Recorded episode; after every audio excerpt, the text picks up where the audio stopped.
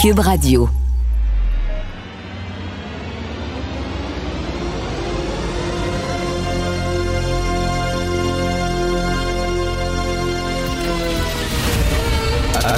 Attention, cette émission est laissée à la discrétion de l'auditeur. Les propos et les opinions tenues lors des deux prochaines heures peuvent choquer. Peuvent choquer. Oreilles sensibles s'abstenir. Richard Martineau. Martino. Un animateur pas comme les autres. Richard Martineau. Cube Radio. Bonjour, merci d'écouter Cube Radio. Bon mercredi. Est-ce qu'il faut mieux contrôler l'accès aux armes à feu aux États-Unis? Bien sûr que oui, bien sûr que oui. Vous savez, le, tueur, le tueur euh, euh, de la tragédie d'hier, du massacre d'hier, euh, le jour de ses 18 ans, la première chose qu'il est allé faire, il est allé chercher des armes semi-automatiques. Le jour de ses 18 ans. Est-ce qu'il faut revoir la façon dont on vend les armes à feu, dont on les distribue, etc.? Bien sûr que oui, sauf qu'une arme à feu, se rend pas tout seul dans une école, se rend pas tout seul dans un supermarché, se rend pas tout seul dans un milieu de travail pour tirer. Il y a quelqu'un qui décide à un moment donné de se lever puis d'y aller. Donc, il va falloir réfléchir en amont. Qu'est-ce qui pousse un gars, parce que oui, c'est des hommes qui font ça, qu'est-ce qui pousse un gars à un moment donné à prendre une arme à feu et à tirer sur des gens qu'il ne connaît pas et qui lui ont rien fait? Qu'est-ce qui le pousse? Et euh, et toutes les recherches vont dans le même sens. Regardez, c'est toujours le même profil. Des gars euh, qui n'ont pas nécessairement euh, la première place dans le milieu, dans un milieu social. C'est des gens très effacés, souvent timides, peu d'amis, euh, complètement tout seuls, qui broient des idées noires, qui viennent d'une famille souvent disloquée, dysfonctionnel. Et c'est toujours le même maudit profil. Il va falloir à un moment donné s'attaquer à ça. On parle beaucoup des femmes depuis quelque temps, là, des problèmes des femmes, puis les femmes, puis MeToo, puis etc. Oui, oui. Puis ça prend plus de femmes en sciences, puis ça prend plus de femmes dans les CA, puis tout ça. Oui, certes. Mais ce serait le fun qu'on parle aussi des hommes. Parce que les hommes ont un problème. C'est pas facile d'être un gars. C'est pas facile d'être un gars. T'arrives à 18-19 ans, t'as les hormones au plafond. Euh, t'es pas super beau, t'es pas super bon en sport, t'as pas des super bonnes notes, euh, tu viens pas d'une famille très riche, euh, tu te poses des questions. Je veux-tu avoir ma place dans la société? Parce qu'aux États-Unis, hein, il faut que tu sois connu, il faut que tu sois un winner, un gagnant, il faut que tu aies de l'argent, etc. Si t'es pas ça, si t'es anonyme, si les gens te remarquent pas à l'école, si les filles s'intéressent pas à toi, ben là, tu commences à broyer des idées noires.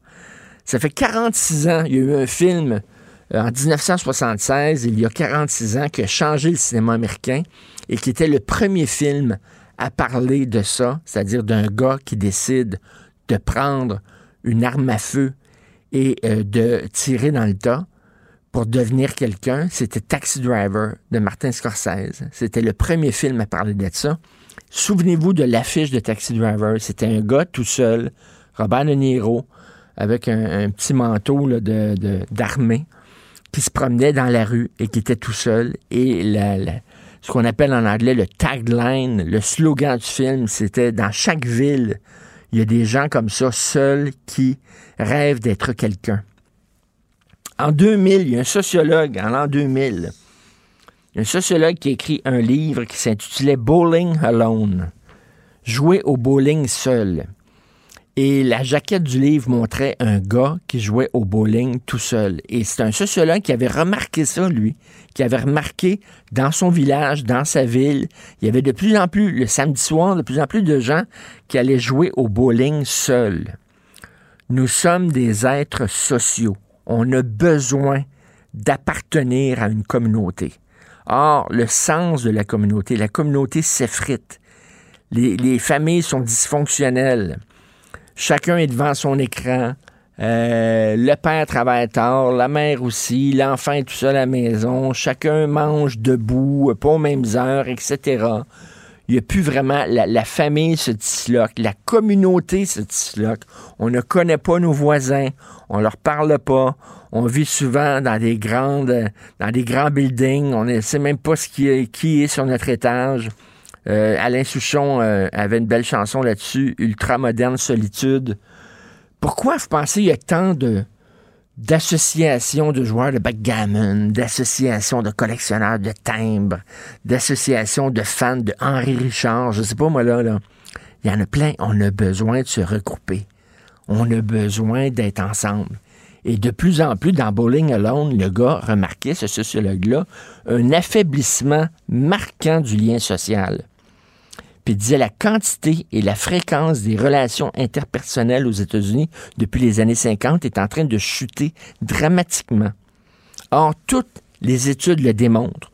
Plus que tu as une vie sociale riche, plus tu fais partie d'un réseau avec une famille autour de toi, avec des amis autour de toi qui peuvent, euh, te prendre quand tu tombes, qui peuvent t'écouter, qui peuvent te parler, ben plus tu es en santé physique et mieux ta santé mentale se porte. Il y a une corrélation directe entre ça. Or, on vit dans un monde de plus en plus le lien social se disloque. Et c'est certain, et ajoute, ajoute à ça une, une accessibilité, un accès aux armes à feu euh, trop facile aux États-Unis, c'est un cocktail explosif, là. Vraiment ça. Et c'est souvent des hommes seuls tu sais, douille et couille, il a rien qu'une lettre de différence entre les deux. Hein? Au lieu de se vider les couilles, ils se vident la douille. Mais non, mais c'est un gag, là. C'est un gros gag. Mais c'est vrai, il y a quelque chose d'hommes frustrés sexuellement, d'hommes tout seuls dans leur coin, qui n'ont pas d'amis, qui broient tout le temps les mêmes idées noires. Puis sa virilité, là, c'est son gun. C'est son gun. Hein? C'est son gros, ça lui donne du respect, ça lui donne un pouvoir, parce qu'il n'y en a pas de pouvoir dans la vie. Il a perdu sa job, il se fait traiter comme de la merde par ses boss, il connaît personne. Il est tout seul dans son coin, c'est tout le même Christy de profil. À un moment donné, oui, il faut avoir une discussion sur les armes à feu, mais il faut avoir une discussion sur la perte du lien social en Occident c'est hyper important. Les gangs de rue, c'est quoi les gangs de rue? C'est les jeunes qui se bagossent une famille. Ils se bagossent une famille parce qu'ils n'en ont pas une à la maison. Parce que souvent, le père est parti. Il a besoin d'une figure masculine forte. Ça va être le leader de gang. Ça va être lui. Ça va être la figure paternelle. Pas besoin d'avoir un PhD en sociologie pour comprendre ça, là. Des gangs de rue, c'est des familles. Si tu donnes pas une famille à ton enfant, si tu l'entoures pas, si tu t'intéresses pas à ce qu'il fait, s'il n'y a pas d'amis, si tu le laisses devant son écran, tu y parles pas, euh, ben écoute, à un moment donné, il va, il va broyer des idées noires, là. On est fait pour vivre ensemble et la société fait tout pour qu'on soit chacun dans notre coin. Et c'est moi, je, suis très, très pessimiste là-dessus. Mais si vous euh, voulez lire un essai vraiment magistral, fantastique, important, c'est Bowling Alone, qui a été écrit et publié en l'an 2000. Ça fait quoi? 22 euh, ans. Et ce livre-là est toujours aussi pertinent. Et même plus parce que le lien social depuis l'an 2000, je suis convaincu aux États-Unis que le lien social, c'est encore plus disloqué. Et tant qu'on ne parlera pas de ça, on ne réglera pas le problème à sa source.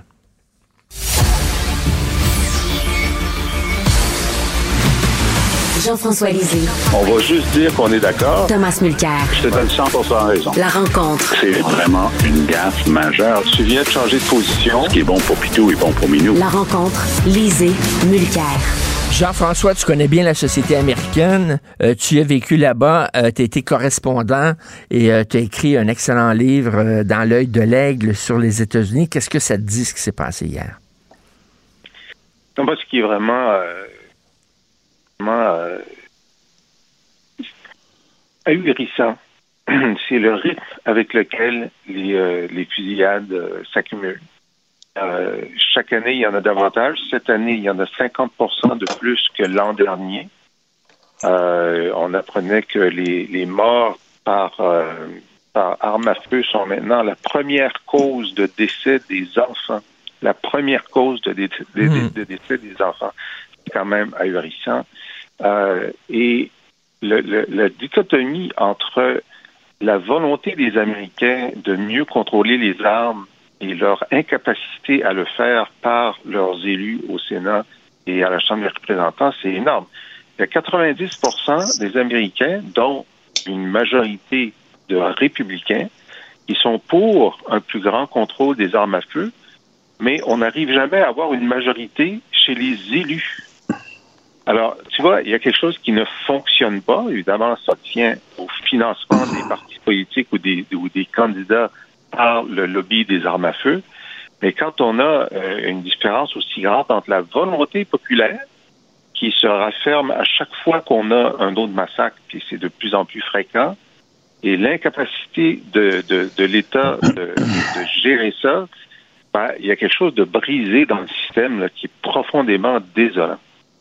Tom, euh, on pensait qu'au lendemain de Sandy Hook, 20 enfants avaient trouvé la mort. On pensait que ça bougerait. Absolument pas. Oui, puis il faut pas être euh, trop, complaisant. Euh, nous, on a quand même eu Polytechnique, puis on a des gens qui se font tuer ici, puis on a de plus en plus de problèmes d'armes à feu, généralement. Ce qui m'a bouleversé était une scène que j'ai regardée hier. C'était des policiers à l'extérieur en train de jaser.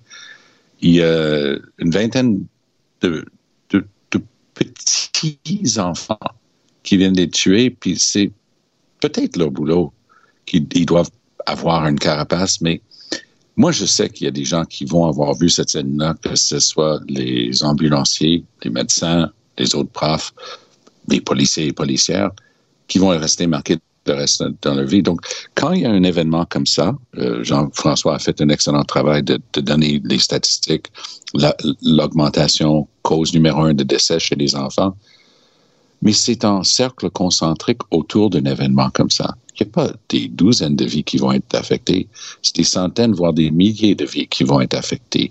Les proches, les familles de chaque personne qui va subir un, un, un choc post-traumatique et ainsi de suite.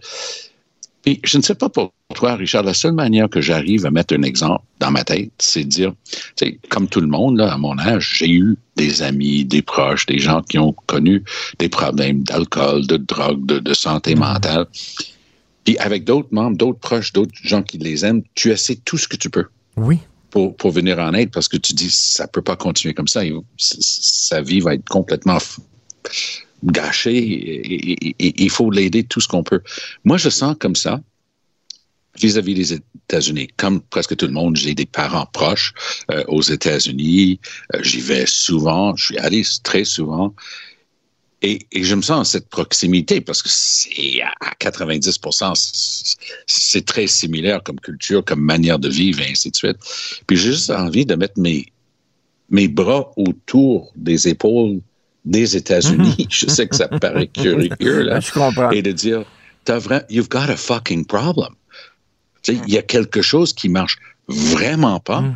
Puis tous les gens qui vous aiment veulent tout faire pour que vous puissiez vous aider parce que ça se peut pas que vous continuez comme ça à vous faire mal. Mais, mais, mais la dislocation du, du lien social, Jean-François, c'est important, là. Les gens ne font plus partie d'une communauté aux États-Unis. C'est vrai, c'est important. C'est pas un phénomène seulement américain, c'est un phénomène mondial. Hein. L'isolement, euh, il y a un moment où en, Grande-Bretagne, il y avait un ministre responsable de l'isolement pour essayer de, faire en sorte de hmm. créer du lien, euh, surtout chez les personnes âgées. Donc, c'est un phénomène mondial, mais seulement aux États-Unis se traduit-il par euh, une accumulation de fusillades. Euh, il y a un pays qui avait un problème avec des fusillades, c'est l'Australie. Et eux, ils ont pris la décision de, euh, de, de, de, racheter, d'interdire mmh. les armes et de toutes les racheter. Et c'était, c'était très, très controversé. Il y avait un lobby des armes là aussi, mais ils ont réussi à réduire considérablement euh, le nombre de fusillades. Ben, c'est sûr que lorsque tu as plus, aux États-Unis, il y a plus d'armes que de citoyens. Plus d'armes que de citoyens. Alors, c'est sûr que lorsque tu as une personne qui est euh, au bout de son rouleau, euh, qui saute sa coche, si c'est facile d'avoir une arme, ben, ça va démultiplier l'ampleur de sa détresse. Euh, si c'est difficile d'avoir une arme, ben, au moins il va avoir une, occasion de moins de, de, de, de, créer le chaos autour de lui. Alors, c'est sûr que la solution n'est pas simple, effectivement, euh, avec les, problèmes de santé mentale, d'isolement, etc., euh, sont, sont multifactoriels, mais quand même, il y a un problème américain. Tom a raison. C'est comme on dit, on va faire une intervention de certain nombre d'amis. On va demander à notre ami en détresse de, venir, puis on va faire une intervention. Il faudrait que, faudrait que les nations fassent une intervention auprès des États-Unis. Mais, mais comme, comme, comme toute intervention, il faut qu'à la base, parce que si la personne dit non, non, non, j'ai pas un problème, c'est voué à l'échec. Il faut que les gens qui l'aiment le convaincre qui veulent son bien et qui puissent accepter. Puis après cette réalisation, on peut agir. Aux États-Unis, j'ai bien aimé euh, la statistique qui était donnée tantôt. Les individus, les républicains individuellement, sont pour un meilleur contrôle, mais pas les élus parce qu'ils dépendent trop de l'argent donné par les producteurs d'armes à feu. C'est une situation qui sort les pires éléments du système politique américain et, qui produit un résultat où des bambins sont tués à bout portant parce qu'à 18 ans, on a le droit d'aller se chercher des armes automatiques. C'est un non-sens. C'est un non-sens. Euh, Jean-François, euh, écoute, je veux revenir sur ta chronique du devoir aujourd'hui où tu dis que le gouvernement du Québec devrait poursuivre les commentateurs canadiens-anglais qui disent des faussetés sur la loi 96 parce qu'on sait qu'il y a plein de faussetés qui circulent et tu dis qu'on devrait même les poursuivre. Euh, tu es vraiment sérieux là-dessus? Oui, ben, je suis sérieux. Je pense que d'abord, il faut que ce soit des individus. Ça ne peut pas être le gouvernement, donc euh, François Legault, Simon Genet Barrette. Pourquoi? Parce que dans Globe and Mail, Andrew Coyne, qui est le chroniqueur le plus crédible dans le quotidien le plus euh, le plus lu, le plus sérieux, lu par non seulement l'élite canadienne, mais la diplomatie internationale euh, euh, et, et, les faiseurs d'opinion à Washington, on lit Globe and Mail quand on veut savoir ce qui se passe au Canada. Et lorsque lui écrit qu'il sera interdit avec la loi 96 à un médecin de parler anglais à son patient ou n'importe quelle langue, euh, c'est un mensonge éhonté. C'est un mensonge absolu. Euh, il, a la responsabilité de le savoir parce que les chroniqueurs peuvent dire, euh, peuvent exagérer, peuvent piquer des colères, mais ils doivent, ils peuvent pas dire le contraire de la vérité. Il a écrit ça samedi après une opération du gouvernement québécois pour contrer cette désinformation. Et donc, le dommage, il est considérable. Il est considérable. Alors, en termes de, de en termes de message, de communication, comment envoyer un contre-message très fort. C'est pas en ayant une correction dans un bas de page.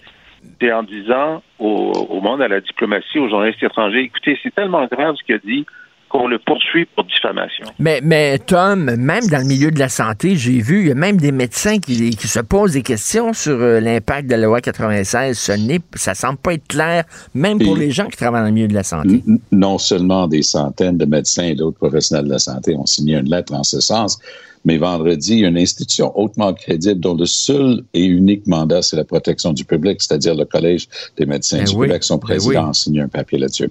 C'est la première fois de ma carrière, euh, ou comme politicien ou comme commentateur, ça fait, je fête mes quatre ans comme commentateur et analyste politique, que j'entends un autre chroniqueur et analyste politique dire faudrait bien poursuivre les chroniqueurs et analystes quand ils disent quelque chose avec lesquels on n'est pas d'accord ou dont nous on considère qu'on tient des, des, des, informations fausses.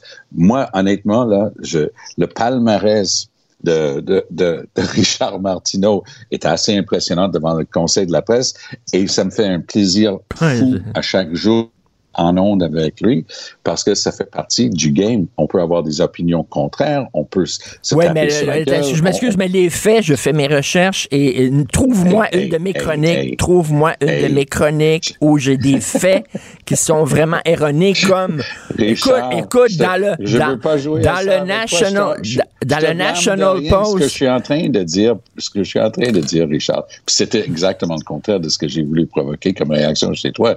Au contraire, moi, j'apprécie tes commentaires et tes analyses la plupart du temps, sauf quand je suis complètement en désaccord ou sauf des fois que je trouve que tu dis des choses qui sont le contraire. Ça ne dérange pas. C'est on vit non, non, mais Tom, Tom, excuse-moi, écoute-moi, mais, écoute-moi. quand quelqu'un dit Et je l'ai vu et j'ai écrit une chronique là-dessus. Quand un commentateur dans un journal dit va Ouais. falloir maintenant parler anglais seulement dans le sous-sol, puis tout ça, puis toute ouais, l'affaire.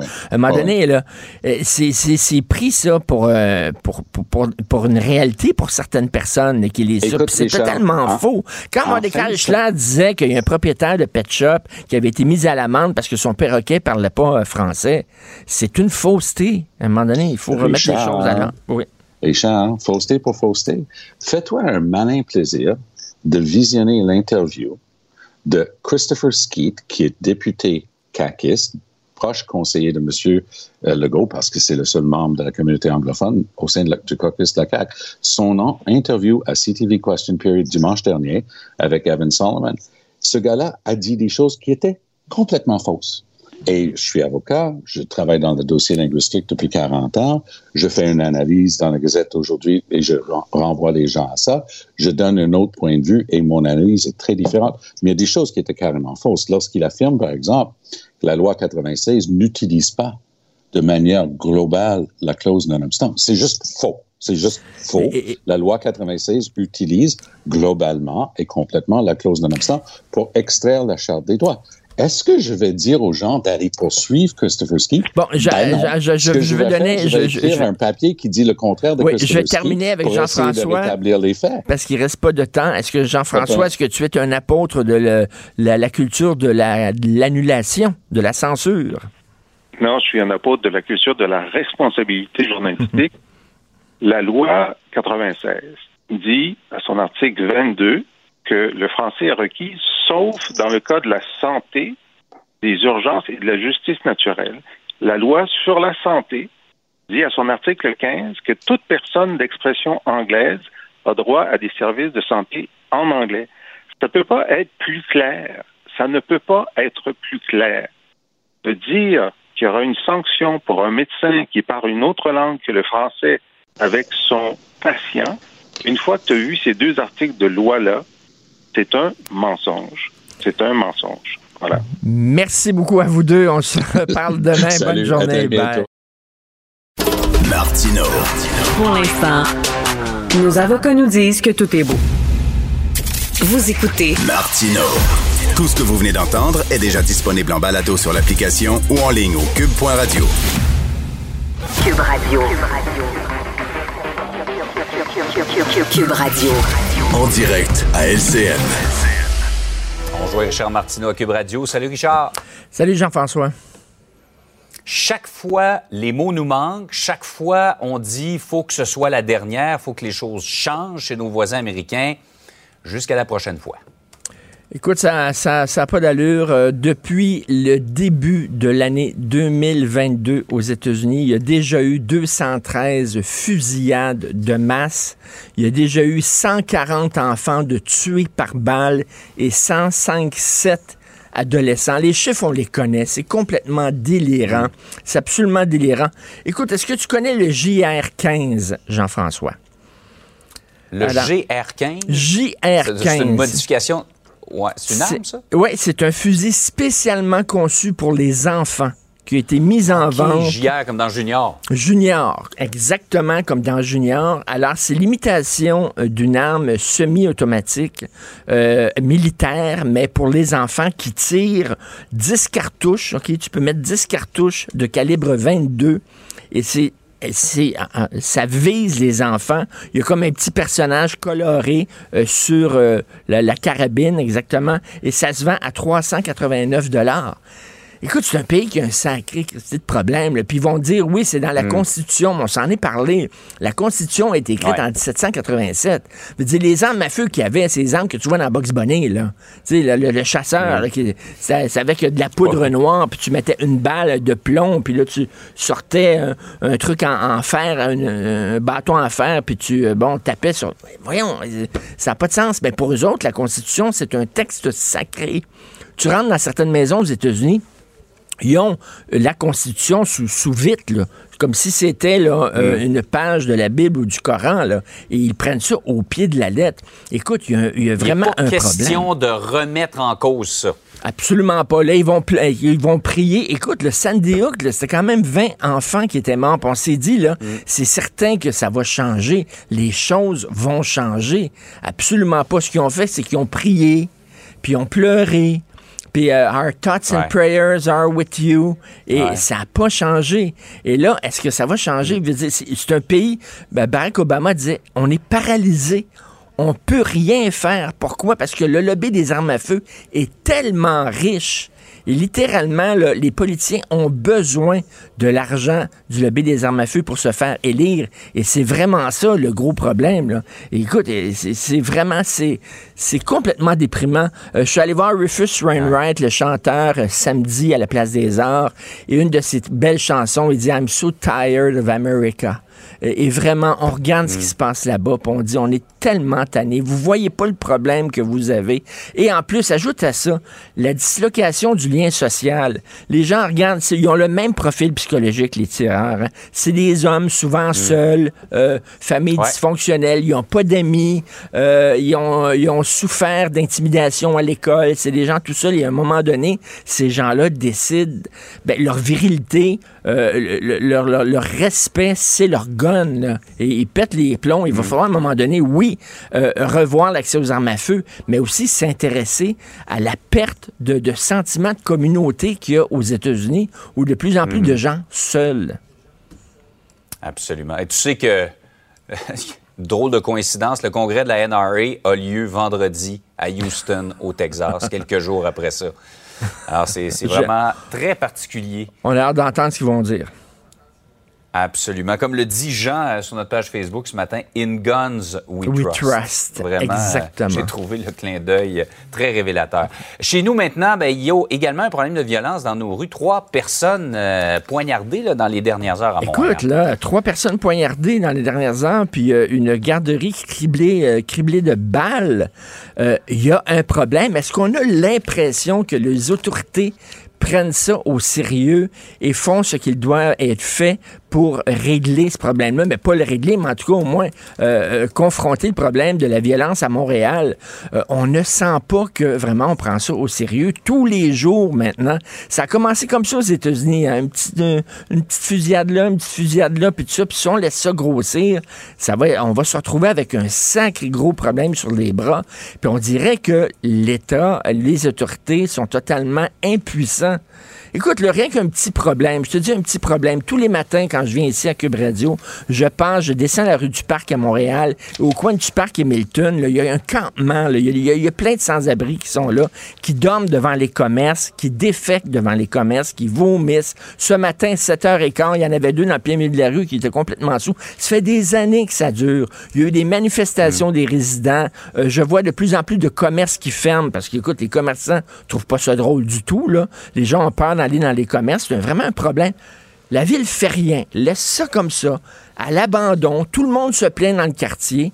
On fait rien. Ben, on dirait que c'est la même chose avec euh, les armes à feu, avec les jeunes qui se font poignarder à gauche et à droite. Euh, euh, je suis allé voir une conférence euh, lundi, encore à la Place des Arts. C'était un professeur de psychologie de Toronto qui faisait une conférence, puis il dit J'aime tellement être à Montréal. Il dit C'est tellement une ville sécuritaire. On se sent bien par rapport à Toronto. On marche dans les rues, on n'a plus peur.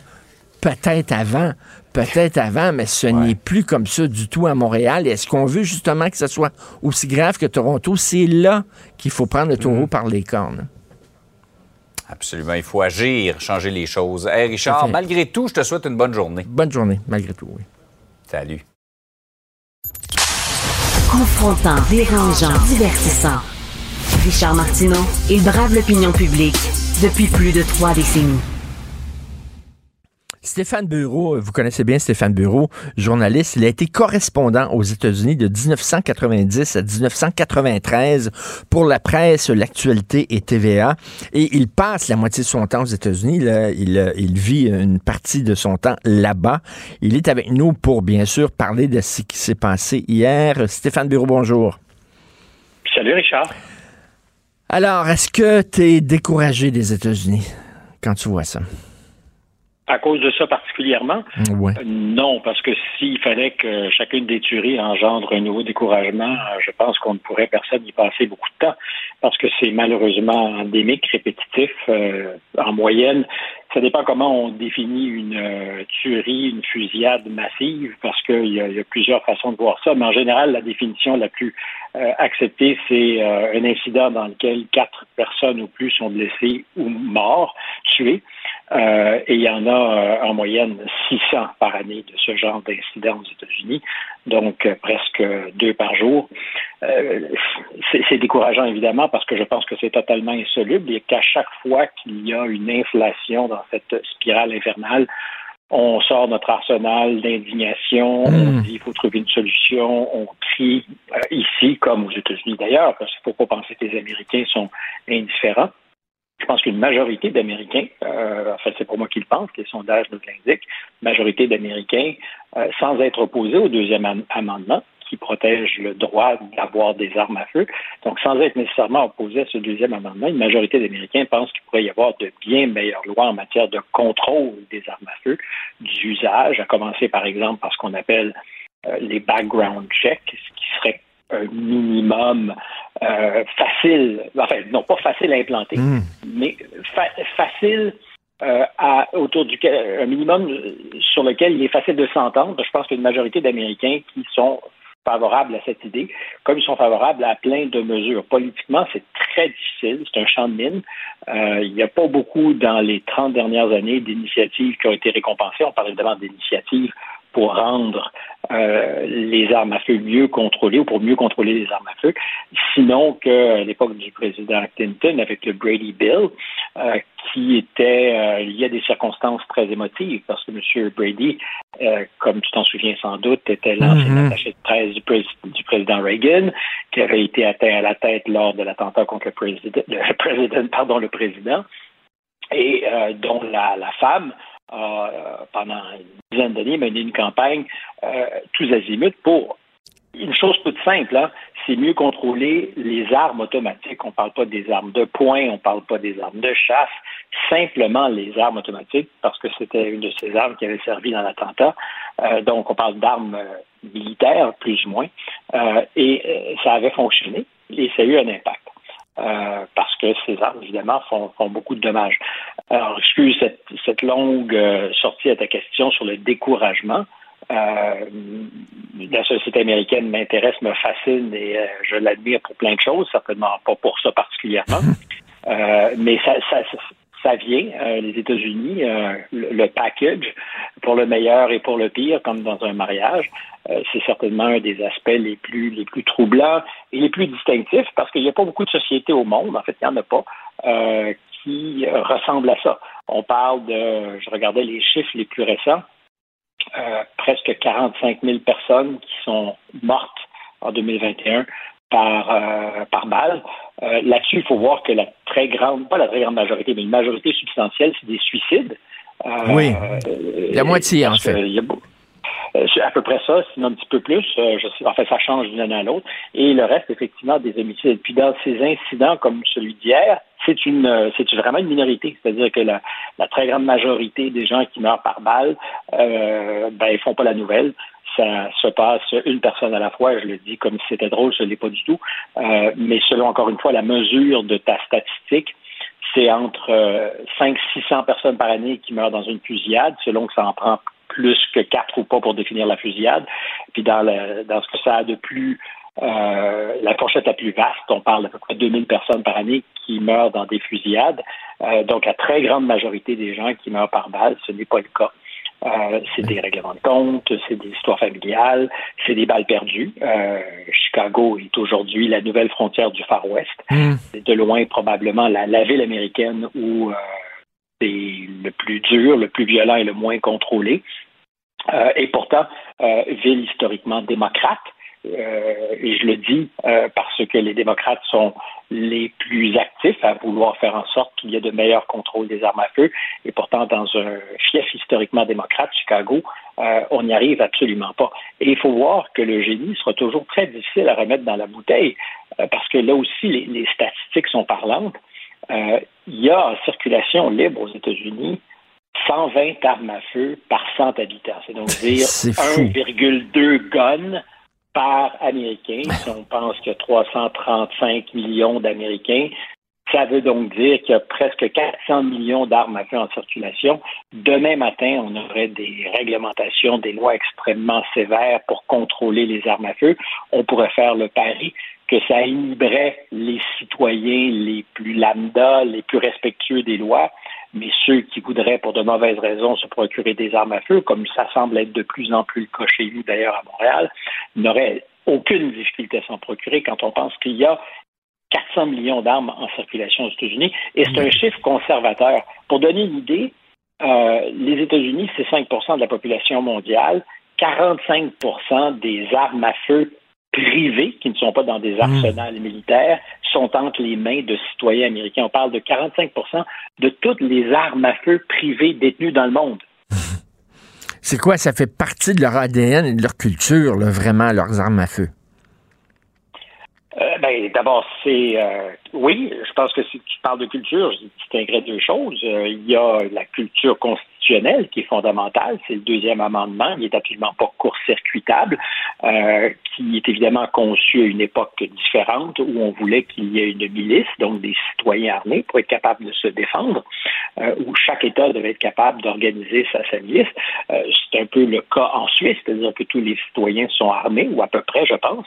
C'est probablement le deuxième pays dans le monde le, mieux armé euh, proportionnellement, euh, avec des résultats évidemment pas du tout semblables. Et c'est là que la question de la culture devient intéressante euh, ou, distinctive. Aux États-Unis, donc, il y a cette, cette fondation constitutionnelle et c'est combiné à une culture effectivement assez violente dans, dans les c'est pas un peuple passif agressif j'aime dire qu'au Québec on est un peu passif agressif on, boue, puis finalement on explose. Aux États-Unis, on n'attend pas de bouillir mm. pour exploser. Euh, c'est une culture in your face, c'est une culture très différente.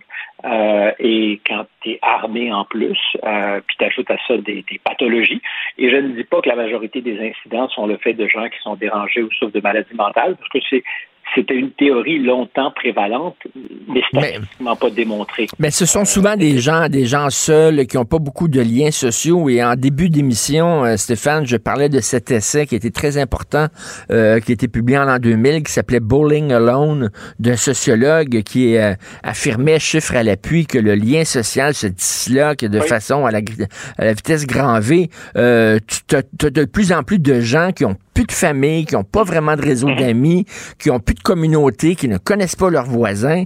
Et écoute, le profil psychologique de ces gens-là, c'est souvent des gens comme ça, là. Euh, tout à fait. Euh, ben, tout à fait. Euh, je peux évidemment pas parler pour tous ceux qui commettent de pareils actes horribles, mais il y a certainement de ça. une espèce d'aliénation sociale combinée à une mythification purificatrice de la violence. Ça nous ramène au mythe du Far West, à toutes ces choses-là qui font partie de la culture américaine, qui ne devrait rien expliquer parce que euh, le fantasmisme c'est une chose, passer aux actes c'en est une autre. Euh, je pense, euh, c'est banal de le dire, mais que les, réseaux sociaux n'aident à rien parce qu'on fait de certains de ces personnages des héros, donc une espèce hmm. d'émulation infernale sombre qui ne devrait pas arriver. ceci étant dit, donc je parlais de, de, de culture et combinée à la constitution américaine, il y a quelque chose de néanmoins intéressant et fascinant euh, puis je fais très attention euh, en le disant, mais euh, c'est une des cultures démocratiques dans le monde où le monopole de la violence n'est pas seulement entre les mains de l'État. Et, c'était le principe un peu aussi de la milice. et, ça crée un rapport de force entre l'État et ses citoyens qui est très différent. Alors, quel prix sommes-nous à prêt à payer pour que les citoyens soient plus redoutables qu'ils ne le sont ailleurs. Mais ça crée une dynamique. Mais, mais, mais, mais, mais, Stéphane, c'est intéressant ce que tu dis sur la Constitution, c'est-à-dire que, bon, on sait que les États-Unis se sont faits parce qu'ils ont pris les armes et ils se sont battus contre l'Angleterre qu'ils jugeaient mmh. un régime tyrannique. Donc, euh, la liberté est associée aux armes à feu. Et dans la Constitution, c'est justement, le deuxième amendement, on dit qu'on a le droit de créer des missiles armés pour se protéger d'un gouvernement tyrannique. Donc, donc la, milices, oui, des milices. Donc, euh, non, excuse-moi, des, des milices, des milices, excuse-moi, des milices armées pour se protéger d'un gouvernement tyrannique. Donc, c'est dans la Constitution où euh, euh, on plante la graine de la suspicion d'un gouvernement, la suspicion du gouvernement. Oh, oui, c'est ça. Et, du rapport de force, euh, c'est extrêmement intéressant parce que ça, ça, ça, nous fait nous poser plein de questions. et, on a vécu ça au Canada récemment, c'est-à-dire quel est le rapport de force entre le gouvernement euh, et, l'État, d'ailleurs, on confond souvent les deux. L'État, c'est pas le gouvernement, le mmh. gouvernement, c'est pas l'État. Euh, et, par exemple, des manifestants, comme c'est arrivé à Ottawa. Euh, et on a fait le parallèle avec Washington le 6 janvier. je demeure convaincu que c'était stupide, c'était un débordement inacceptable, mais que s'il y avait eu par ailleurs une réelle volonté de renverser le Congrès, ces gens-là auraient pu être armés, beaucoup mieux armés. Certains l'étaient sans doute, mais euh, aux États-Unis, dans ce cas-ci, tu avais probablement une majorité de gens sur le 6 janvier euh, qui avaient des armes en leur possession, peut-être pas ce jour-là, mais qui hmm. sont fervents fans du deuxième amendement.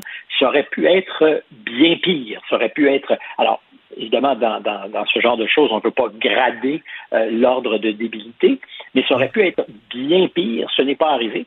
C'est donc dire que euh, il y, a des, y a des débordements qui peuvent être évités même dans une société très, très, très armée. Euh, je pense hmm. que le, 6 janvier, si on avait dit ben, les, citoyens américains aux États-Unis sont hors de contrôle, ça aurait pu être hors de contrôle et ça aurait pu se transformer en une tuerie. Ça n'en a pas été une proportionnellement par rapport à ce qui s'est passé hier ou ce qui se passe presque tous les jours. Euh, c'est, en fait, je dirais, c'est surprenant. Euh, et je reviens à ce que tu posais comme question tout à l'heure c'est euh, la dynamique du, de cette graine du doute qu'on doit avoir mhm. face à l'État. C'est effectivement un ingrédient essentiel de l'équation euh, démocratique aux États-Unis qu'on ne retrouve pas ailleurs. Et ça fait effectivement que les citoyens armés ont un rapport de force qui n'est pas le même par rapport aux autorités que ce qu'on retrouve chez nous, certainement au Canada, ou ailleurs en Europe occidentale. Euh, je ne dis pas que c'est mieux ou pire, je dis simplement qu'il n'y a pas beaucoup d'antécédents. On se méfie, on se méfie du gouvernement, on se méfie de l'État qui peut euh, mhm. qui peut toujours euh, mettre nos droits là, en, veilleuse et tout ça. Donc, il vraiment, c'est vraiment au sein de la culture américaine. Merci beaucoup, Stéphane, pour cet éclairage et on rappelle qu'on va te revoir. C'est ton retour à la télé à la rentrée avec l'émission Assoyez-vous. On est très hâte de voir ça. Merci. Bon été, Stéphane Bureau. Salut, Richard. Salut. Bye. Cette affaire qui est complètement tirée d'un film d'espionnage, pourquoi c'est vraiment intéressant? On peut pas dire l'inverse. Donc, la drogue, c'est donc. Un journaliste d'enquête, pas comme les autres. Félix Séguin. Est-ce qu'on en sait un peu plus, Félix, sur euh, ce tireur? Ben, pas beaucoup, non. C'est surtout sur ces motifs euh, qu'il y a une zone d'ombre qui est assez importante aujourd'hui. Normalement, on le sait un peu plus vite que ça. Hein. Les forces de l'ordre sont capables euh, de fouiller, évidemment, dans tout le passé d'un individu, puis de communiquer assez rapidement les motifs du tireur. Alors, euh, quant à celui euh, du Texas, ben, on n'a pas beaucoup d'informations. Euh, sauf le fait qu'il était équipé d'un gilet pare-balles, d'un fusil, qu'il a agi seul, et sauf le fait aussi que à cette euh, fameuse initiative de certains membres de la National Rifle Association, qui devrait mettre des policiers armés dans les écoles, il y a un policier armé qui a tenté de l'empêcher de commettre cette tuerie d'une hmm. horreur sans nom dans cette euh, dans cette école primaire. Euh, alors, on voit sa photo aujourd'hui. Si vous consultez le site du Journal de Montréal, vous allez voir ce jeune homme aux cheveux mi-longs, au regard un peu vide. Facile, vide, hein? Mais ils ont euh, tous le même regard, Félix. Régulièrement, on dirait que c'est des gens qui deviennent, qui sont vides en dedans. Ben, ben j'imagine que ça prend un certain vide dans hmm. l'intérieur de toi pour, euh, pour perpétrer des actes semblables. D'ailleurs, j'écoutais un chroniqueur je regardais plutôt hier soir un chroniqueur sur euh, MSNBC. C'est de ça dont je vais te parler aujourd'hui dans cette chronique. Je vais te parler un peu plus de chiffres, puisqu'il est autour, passe autour en chiffres de cette euh, ignoble tuerie. Euh, j'écoutais le chroniqueur de, de, MSNBC qui disait mourir dans une école, It's a very unique American way to die. Donc, traduction, mourir à l'école, c'est une manière unique aux États-Unis de mourir et c'est seulement ici qu'on meurt à l'école. Et il rappelait, et ça te sonnera probablement des cloches, dans euh, les années 60, que le Texas a été le premier État américain à avoir justement une tuerie de masse à l'intérieur d'un établissement scolaire. C'est quand un tireur fou était grimpé dans la Texas, Texas Tower, dans oui, oui, oui. à Austin, euh, et avait fait feu sur 16 étudiants euh, d'une université. Il avait été abattu par la police. Richard, ça remonte aux années 60. Aux années 60. Je hmm. trouvais que c'était extrêmement évocateur, cette chronique-là, qui m'a fait faire euh, plusieurs recherches ce matin, notamment sur un site que je vous conseille d'aller euh, consulter. Euh, c'est le site Gun Violence Archives. C'est un hmm, site hmm, non partisan, mais qui est qui très objectivement fournit des données aux chercheurs, aux membres du Congrès ou du Sénat américain et aux journalistes pour illustrer avec différents graphiques et différentes données euh, l'état de la violence par arme à feu aux États-Unis. Alors, euh, je suis allé chercher ce matin les chiffres de la violence par arme à feu pour le district 23. Le district, district le, Texas est séparé, ben, comme tous les États-Unis, hein, en districts électoraux. Et euh, le district où se trouve San Antonio et où se trouve Ubalde, c'est le district 23.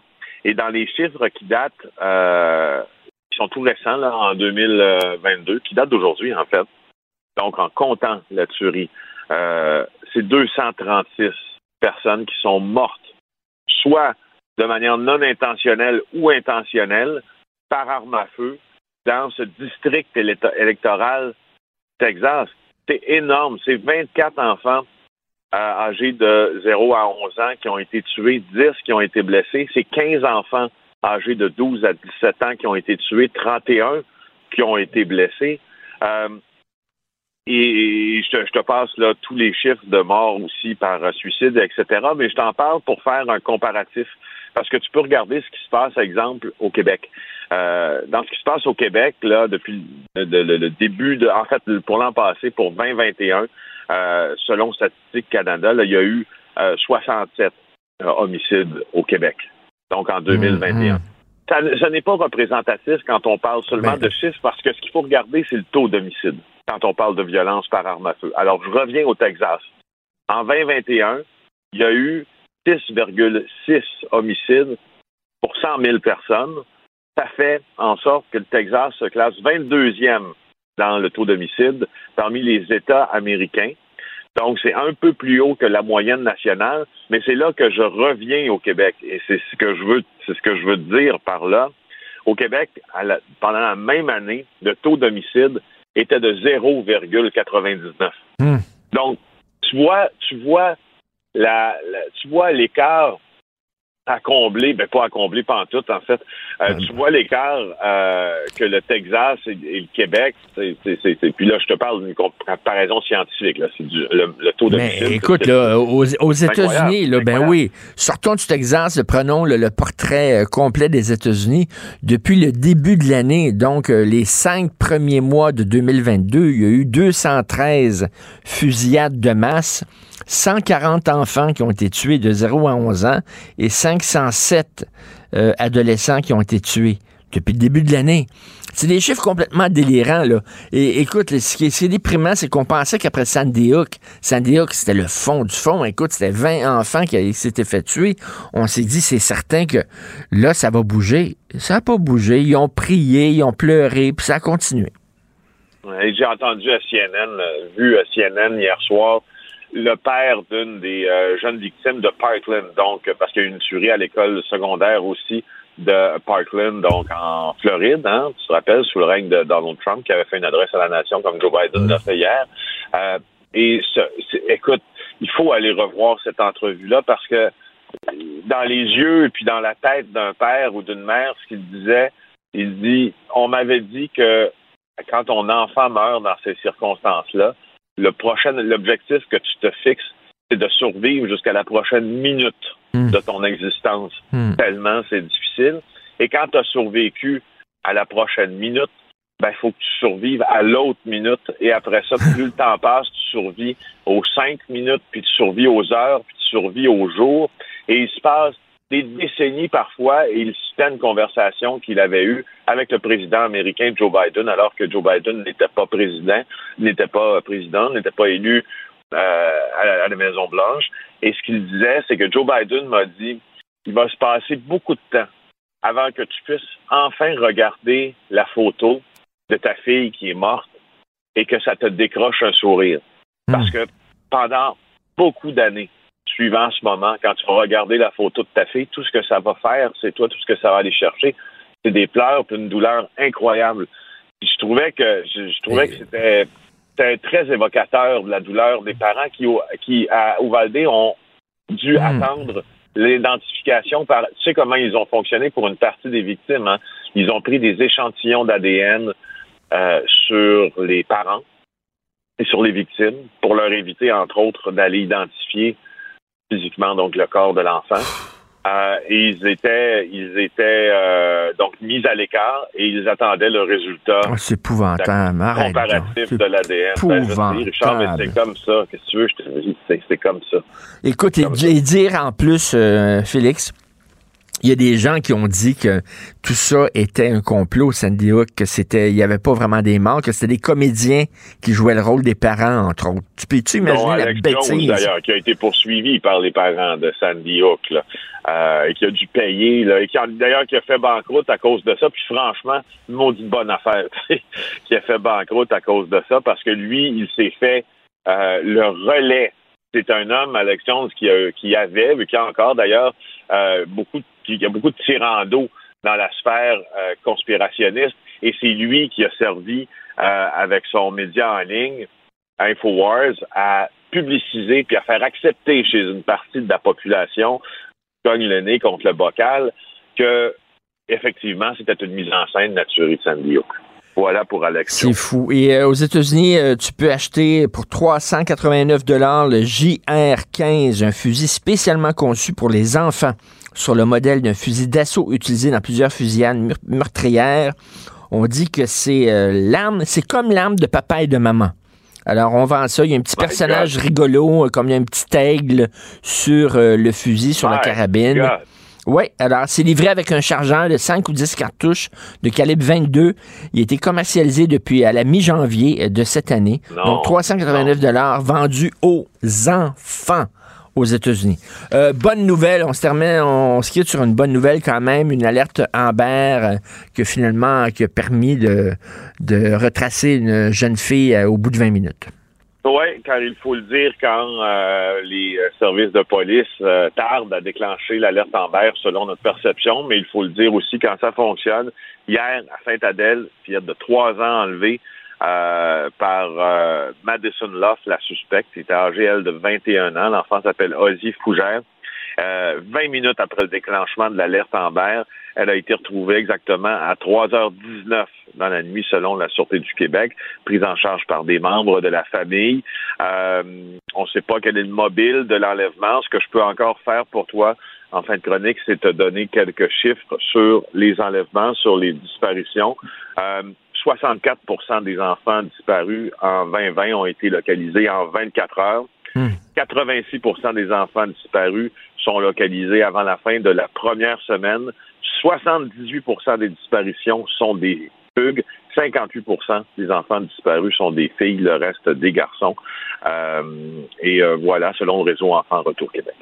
Écoute, je voyais là, sur mes médias sociaux, à moi, là, euh, quelqu'un qui dit Ouais, il y a eu une alerte en berre hier, puis ça m'a presque donné une crise cardiaque. C'est quoi de déranger les gens comme ça? Je m'excuse, mais c'était c'était c'était pas inutile. Là. Au contraire, ça me... les propos d'Hélène Buzetti, moi, qui avait fait un mini scandale, donc l'ancienne journaliste, savoir maintenant journaliste indépendante, qui pestait euh, après avoir été réveillée par l'alerte en berre euh, il y a quelques années, là, pendant la nuit, elle et son euh, conjoint, je peux te dire que ça n'avait pas passé vraiment cette déclaration-là. ben, tout à fait, de part d'une journaliste en plus, hein.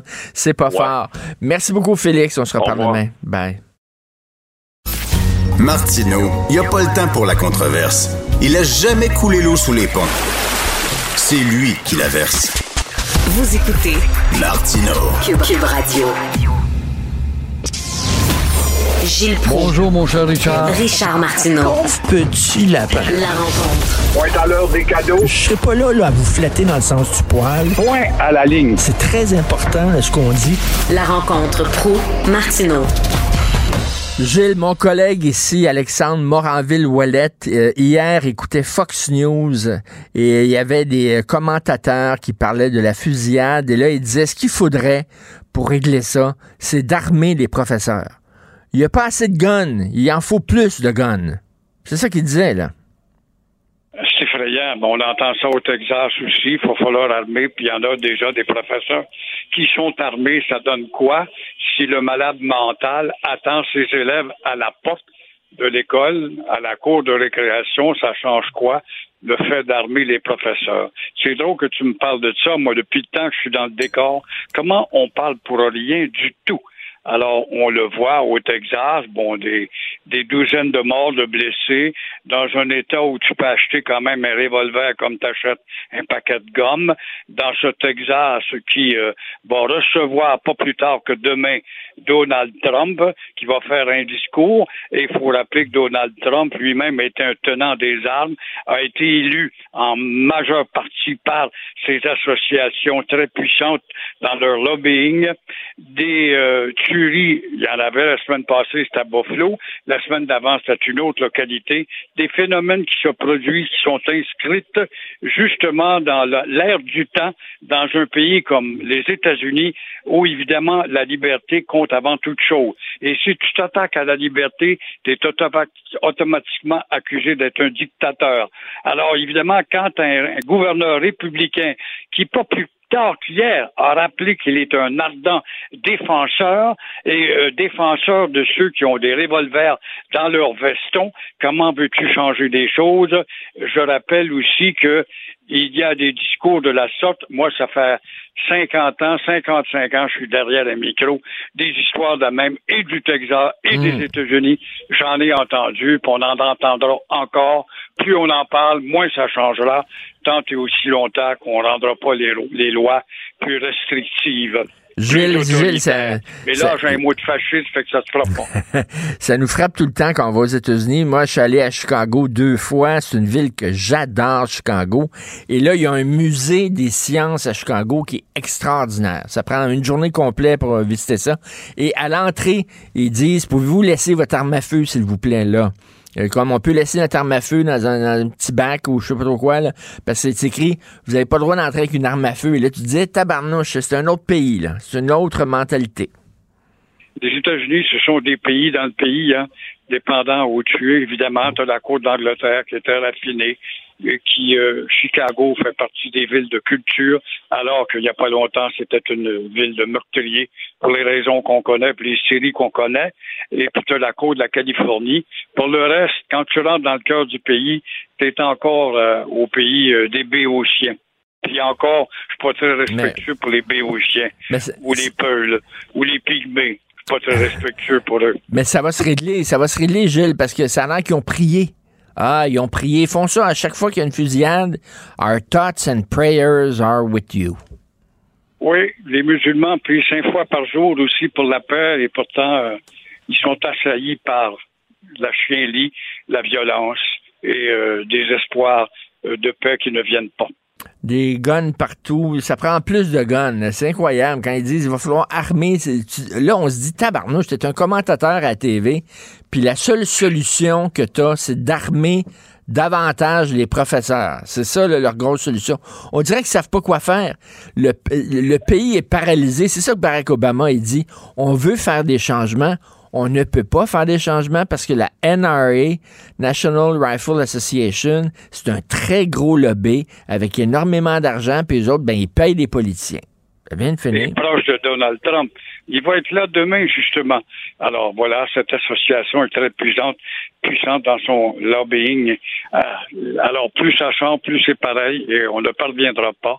Et c'est malheureux à dire, le pays, les États-Unis est un pays, une grande démocratie, mais aussi un pays très grandement violent. Alors, euh, la loi 96 euh, a été adoptée. C'est sûr que on n'a pas fini d'en entendre parler, parce que les anglophones, là, ils affûtent euh, justement leurs armes. Mais je suis quand même surpris ce matin de voir que le devoir n'a même pas fait son frontispice avec ça. Pourquoi? Parce qu'on s'aperçoit que c'est une loi très limitée, c'est une loi remplie d'oubli, et c'est une loi qui rappelle que François Legault si sincère veut-il être, il est à la tête d'une colonie et non d'un pays et que ses pouvoirs sont limités. Mais quand même, dans ses pouvoirs limités, il aurait pu aller un petit peu plus loin. Il n'y a pas de doute. Il y a énormément d'oubli là-dedans. On a oublié, par exemple, à moitié euh, le travail qui devrait se faire dans les CIGEP. On a oublié les raisons sociales. On a beau me parler des raisons sociales, de l'affichage. Jolin Barrett disait ça hier. C'est vrai, pour Costco, allez mettre le mot entrepôt. C'est déjà commencé. Au Canadian Tower, bientôt, allez mettre le mot magasin au-dessus de Canadian Tower. Mais c'est pas ça. Il n'y a rien, rien, rien dans son projet de loi sur les commerces, les bumper to bumper et combien d'autres commerces.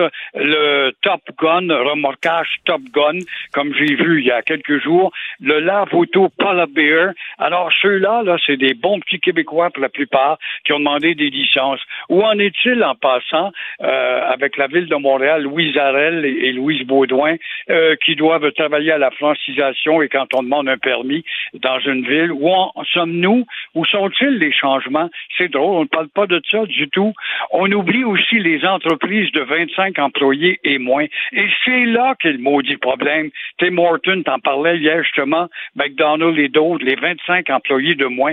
C'est là qu'est le noyau d'anglicisation où tu débarques du bateau et tu es automatiquement embauché par un petit patron qui est pressé de t'avoir. On oublie la langue de la publicité à la SAQ des organismes gouvernementaux, à l'assurance automobile où on utilise le joual puis hey common, j'entends ça d'une publicité hey common, clutch, clutch, clutch. Ça c'est le langage qui est béni par des organismes gouvernementaux. Alors on oublie aussi la langue de la publicité. On oublie l'office de la protection qui n'intervient plus. On oublie également le sous-titrage au cinéma dont plusieurs ont demandé. On oublie la loi qui devait être costaude. Elle n'est pas costaude. Alors, on a oublié pendant trop longtemps. On dit, oui, c'est vrai que la situation, nous étions en situation de dormance et euh, c'est ce qui nous a empêchés d'agir. C'est pas vrai. La loi était là. Vous étiez pas assez intelligent pour voir qu'on est capable de sortir d'une dormance sous euh, Jean Charest et euh, Couillard. Alors voilà ce que nous en sommes. La dormance, c'est peut-être ce qui nous guette. Et euh, là, ça va être le festival des fausses nouvelles. Jean-François Lisée, dans sa chronique dans Le Devoir, parle de Andrew Coyne, qui est un commentateur prestigieux, le très, très euh, euh, respecté au Canada, qui a écrit dans Globe and Mail que euh, les Québécois anglophones ne pourront plus recevoir de services de santé dans leur langue, ce qui est faux. Ce qui est faux. C'est pas vrai, c'est du mensonge. venant de journaux dits crédibles, c'est du mensonge. Elle ne s'applique pas à l'hôpital. Et le baveux qui, qui veut pas parler français sera très bien traité pareil. Il ne faudrait pas qu'il y ait un mort sur la table d'opération qui soit un anglophone. Là, on va inventer un autre scénario. On va demander à un cinéaste de faire un film là-dessus à cause d'une loi linguistique. Un tel est mort sur la table d'opération. Quant à y être, soyons fous jusqu'au bout. Mais là, Jean-François, il dit là, il va falloir à un moment donné que soit Simon Jeanin Barrette, soit François Legault, euh, comme individu, poursuivent à un moment donné des journalistes comme ça qui disent des faussetés. Parce que là, les gens les ça au Canada anglais, puis ils pensent que c'est vrai, là. Ben, tu le vois à Westmont ce matin, un pauvre boulanger qui est honnête, a le malheur d'être un Français de France et qui pratique un métier traditionnel de France avec raffinement, qui se fait euh, bombarder de courriels par les fanatiques de Westmont cette fois. Et euh, je ne sais pas si tu vas savoir, euh, Simon Jolin Barrette, mais il faudrait lui demander, c'est bien beau vous vanter l'affichage, puis on va devoir corriger l'affichage. C'est vrai, pour les grosses compagnies, mettre un nom français au-dessus de Canadian Tire, mais qu'est-ce que tu fais des, euh, des lave-auto Polar Bear, hmm. et puis des bumper to bumper, et puis combien d'autres folies furieuses, inadmissibles. Chercher les nôtres avec des camions qui se promènent, puis tu vois ces trois, quatre bords, des noms anglais, puis très peu de sous-titrage en français. C'est ça qu'on doit se contenter? À 10h15, je vais recevoir Marianne Alpin, qui est présidente de la Société Saint-Jean-Baptiste de Montréal, qui va nous parler de ce qu'elle pense de la loi 96. Merci beaucoup, Gilles. On se reparle demain. Bonne journée. Merci. À demain.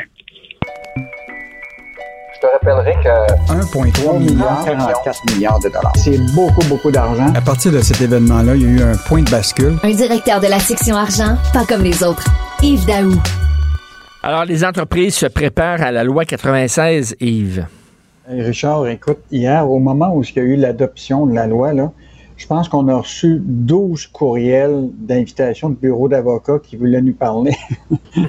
Eux autres, là, ça va être une business incroyable parce que Bon, écoute, on est tous d'accord pour dire que la loi 96 était obligatoire. On souhaite que le Québec soit plus français, mais mm. évidemment, une des mesures qui va toucher évidemment l'élargissement de la francisation des entreprises de 25 à 49 mm. employés. Et là, écoute, tu sais, les grandes entreprises qui sont cotées en bourse, les entreprises qui ont plus que 500 employés, on s'entend qu'ils ont un département de ressources humaines, ils, ont, ils ben sont équipés quand même. Là, les petites entreprises, eux autres, là, écoute, ils vont faire face à, se conformer à une loi parce que je te rappellerai là, que s'ils contreviennent à la loi, c'est des amendes et des contraventions là, qui peuvent aller de 5 000 à 30 000 Donc, euh, tu peux être certain qu'ils n'auront pas le choix d'être euh, comme euh, conformes à toutes les lois. Et donc, euh, évidemment, ça a des impacts, hein, on le sait, là, sur la question des contrats d'emploi. Tu sais, tu pourras pas dire que tu vas engager juste un, un, unilingue anglophone, mm-hmm. tu comprends-tu? Euh, mais tu sais, dans une petite entreprise, bon, ça va, ça va bien pour Air Canada d'en avoir un unilingue anglophone, mais, mais dans une petite entreprise, ça va être bien plus euh, compliqué avec les nouvelles lois. Il y a toute la question de l'affichage, etc. Donc, mais évidemment, tu sais, les PME, ce qu'ils disent, c'est assurons-nous on va respecter ça, mais assurons-nous qu'on n'a pas trop de paperasse. Puis je te rappellerai là, qu'il y a une mesure qui existe actuellement que quand un ministère ou un organisme qui propose l'adoption d'une nouvelle, une, nouvelle loi avec des nouveaux règlements, automatiquement, lorsque tu as un nouveau formulaire, tu en abolis un autre. Tu comprends-tu? Mmh, pour mmh, s'assurer mmh, que la, bureaucratie n'augmente pas. Euh, on va voir s'ils vont en abolir d'autres. Mais évidemment, les, petites entreprises, c'est eux autres qui, sont le qui sont les plus euh, affectés par cette, nouvelle loi-là. Mais je pense qu'ils sont prêts à se conformer. C'est juste que ça, ça risque de leur coûter euh, un, bras un, peu pour euh, se conformer à tout ça. J'essaie de faire ça chez nous. À chaque fois j'achète un livre, je dis un livre qui rentre, il faut qu'il y ait un livre qui sorte. Mais des fois, c'est ça marche pas tout le temps comme ça. Michel Gérard qui parle de Bombardier. Écoute, on en a parlé hier là, de la question du génie québécois. Euh, je te rappellerai, bon, évidemment, toi, tu suis aussi euh, un peu ce qui se passe en, bourse. Écoute, Bombardier, là, quand en 9 août 2000, ça c'était au moment où Bombardier était la grande entreprise, l'action valait 26,30. Wow. Hier, là, en bourse, là, ça vaut 1,13. Hey boy! Qu'est-ce qui s'est passé? Ben non, mais c'est parce qu'à l'époque, c'était la grande entreprise. 2000, euh, c'était au moment où Bombardier était grande. Hmm. Mais quand ça a été revendu puis charcuté en morceaux, là, quand Éric Martin a pris la tête de juste la division euh, qui était les jets d'affaires, l'action valait 2,28. Mais là, hier, est à 1,13. C'est 50 de, de, de, hmm. baisse de l'action depuis qu'Éric Martel est là. Il en demeure pour moi, tu sais, je, te rappellerai quand même que c'est une entreprise qu'il faut surveiller au Québec. Écoute, c'est des emplois directs de 8 750 employés. Indirect, c'est 13 000 employés au Québec. Puis on s'entend là que c'est des, euh, des, emplois payants. Écoute, la masse salariale là, au Canada, c'est 2,7 milliards. Donc, euh, ah. mettons que c'est beaucoup de chèques de paye. Là. Euh, donc, on, va continuer à surveiller. Michel, fait bien de faire le, portrait de cette entreprise-là aujourd'hui parce que c'est encore Tu sais, tu sais que l'aérospatial, c'est un écosystème. Mm. Tu as des grandes entreprises, puis tu as un paquet de petites PME, là, tu sais, des boulons, les, les, pièces de, de, rechange, etc., qui fournissent tout euh, cet écosystème-là. C'est Bombardier. Donc, puis Airbus qui est, qui est, toujours dans le décor parce que même si on racheté toute la partie de, de l'aviation commerciale, euh, donc, le secteur de l'industrie aéronautique, il va falloir euh, être aux aguets, le surveiller. Puis euh, Michel Gérard, ce hmm. matin, a fait un très bon analyse de, de- une bonne analyse de Bombardier. Donc, les gens qui disaient le bombardier, ça n'existe plus depuis qu'ils se sont débarrassés de la C-Series, non, c'est toujours aussi fort, c'est toujours aussi gros, là. C'est encore, une- évidemment, c'est plus petit que quand, Ben oui. à l'époque, quand tu avais l'avion commercial. Mais c'est quand même un joueur important de l'économie québécoise encore. Ah, ça l'est encore, puis euh, il y a plein de petits fournisseurs qui sont autour de cette entreprise-là, y compris celle de Airbus. là. Euh, donc, euh, un secteur à ne pas négliger. Euh, Pierre Fitzgibbon, qui est encore au centre d'une controverse entourant là, ses relations avec Polycorp. En fait, euh, Richard, on en a parlé tous les deux en mai dernier. Là, euh, Québec puis Investissement Québec ont annoncé une participation de 100 millions dans une entreprise qui fait de l'extraction de granit qui s'appelle Polycorp. Et donc, euh, lors de la conférence de presse, évidemment, il y a eu beaucoup de questions sur comment ça se fait que l'entreprise en question, euh, qui est dont son, son dirigeant, n'était pas inscrit au registre des lobbyistes, euh, puis qu'il avait eu des conversations avec Investissement Québec, qu'il y avait eu quand même un appel téléphonique avec Fitzgibbon, puis il y a beaucoup de petites entreprises dans le granit qui avaient dit comment ça se fait qu'on met 100 millions dans cette compagnie-là, puis nous autres, on, on voit ça, comment ça se fait qu'on met de l'argent dans une seule entreprise? Alors là, le commissaire au lobbyisme avait dit, ah, je vais regarder ça, mais là, hier, euh, le Québec solidaire, avec la députée euh, Ruba Gazal, revient à, à la charge et là demande au commissaire à l'éthique de surveiller et de, de revoir ce dossier-là. Euh, parce que le devoir a annoncé qu'il y avait eu une conversation téléphonique le 18 janvier entre le PDG d'Investissement Québec, Guy Leblanc, le PDG de Polycar. Et là, ce qui est intéressant, c'est que l'entreprise elle-même n'est pas inscrite au registre des lobbyistes. Et là, ce qui est intéressant, c'est qu'EQ admet la conversation, mais l'entreprise dit qu'ils n'ont pas parlé. qui dit vrai? En tout cas, il y a toutes Mais, sortes mais, de- mais, de- tu sais, c'est- pas la première histoire là, de conflit d'intérêts qui implique Pierre Fitzgibbon. C'est l'apparence, l'apparence de conflit d'intérêts. Oui, qui. Qui est, qui est- qui est toujours le, le- le- le danger. Euh, c'est drôle parce que hier, évidemment, euh, bon, il y a eu la- la- l'adoption de la loi. Il n'était pas à l'Assemblée nationale hier parce qu'il était à Davos. Bon, il était chanceux parce qu'il y avait beaucoup de questions qui, euh, qui l'attendaient dans le corridor. Euh, mais ça- c'est sûr que ce dossier, il reste quelques semaines avant le- la, Mm. la fin de la session. C'est sûr que ce dossier-là, Richard, là, va revenir euh, dans l'actualité parce qu'il y a beaucoup de questions qui n'ont pas été répondues. Puis euh, je pense que Québec solidaire, là, c'est ce qui est fascinant, c'est que Québec solidaire, c'est eux autres qui mènent la charge actuellement dans ce dossier-là. Et euh, écoute, la, fameuse tempête a épargné Montréal, ma région, c'était vraiment assez difficile. J'ai vu, euh, il y a une comédienne qui a mis sur Instagram une photo de sa terrasse. Il y a un arbre énorme qui est tombé sur sa terrasse, qui l'a complètement démoli. Heureusement, il n'y avait personne sur la terrasse. Et là, justement, c'est le sujet de la chronique de Stéphane Desjardins, les assurances euh, concernant les dégâts à la maison et à la voiture? En fait, c'est toujours la même chose, Richard. Tu sais, la, la journée, tu payes beaucoup d'assurance dans ta vie, puis tu n'arrives à rien. Mais la journée Ouais. que ça arrive, là, tu te poses toutes sortes de questions. Et donc, évidemment, euh, qu'est-ce qui est couvert et qu'est-ce qui n'est pas couvert? Normalement, une police d'assurance, comme Stéphane l'indique ce matin, là, que ton assurance habitation standard là, couvre toutes les affaires qui, qui est liées à la nature, comme le vent, euh, tu sais, les tornades. Ça veut dire que si ton barbecue est parti euh, au vent, là, tu vas pouvoir le réclamer, même s'il est rendu chez le voisin. Euh, même les infiltrations d'eau, euh, tout ça est couvert. C'est sûr qu'il y a souvent des, ce qu'on appelle des avenants à ta police d'assurance qui te protègent davantage, soit pour les dégâts d'eau, etc. Euh, mais ce qui, est, ce qui est intéressant, c'est par exemple, si l'arbre est tombé sur ta voiture, tu es couvert. Si tu as une protection tout risque, là. Euh, évidemment, si l'arbre tombe sur ta voiture, est-ce que c'est considéré comme un accident d'auto puis la SAQ va te te C'est ça, oui, exactement, parce que l'arbre est tombé sur ta, sur ta ton voiture. donc, tu as le droit à un véhicule. Tu as même un droit à un véhicule de remplacement, puis le temps de réparer la, la tienne.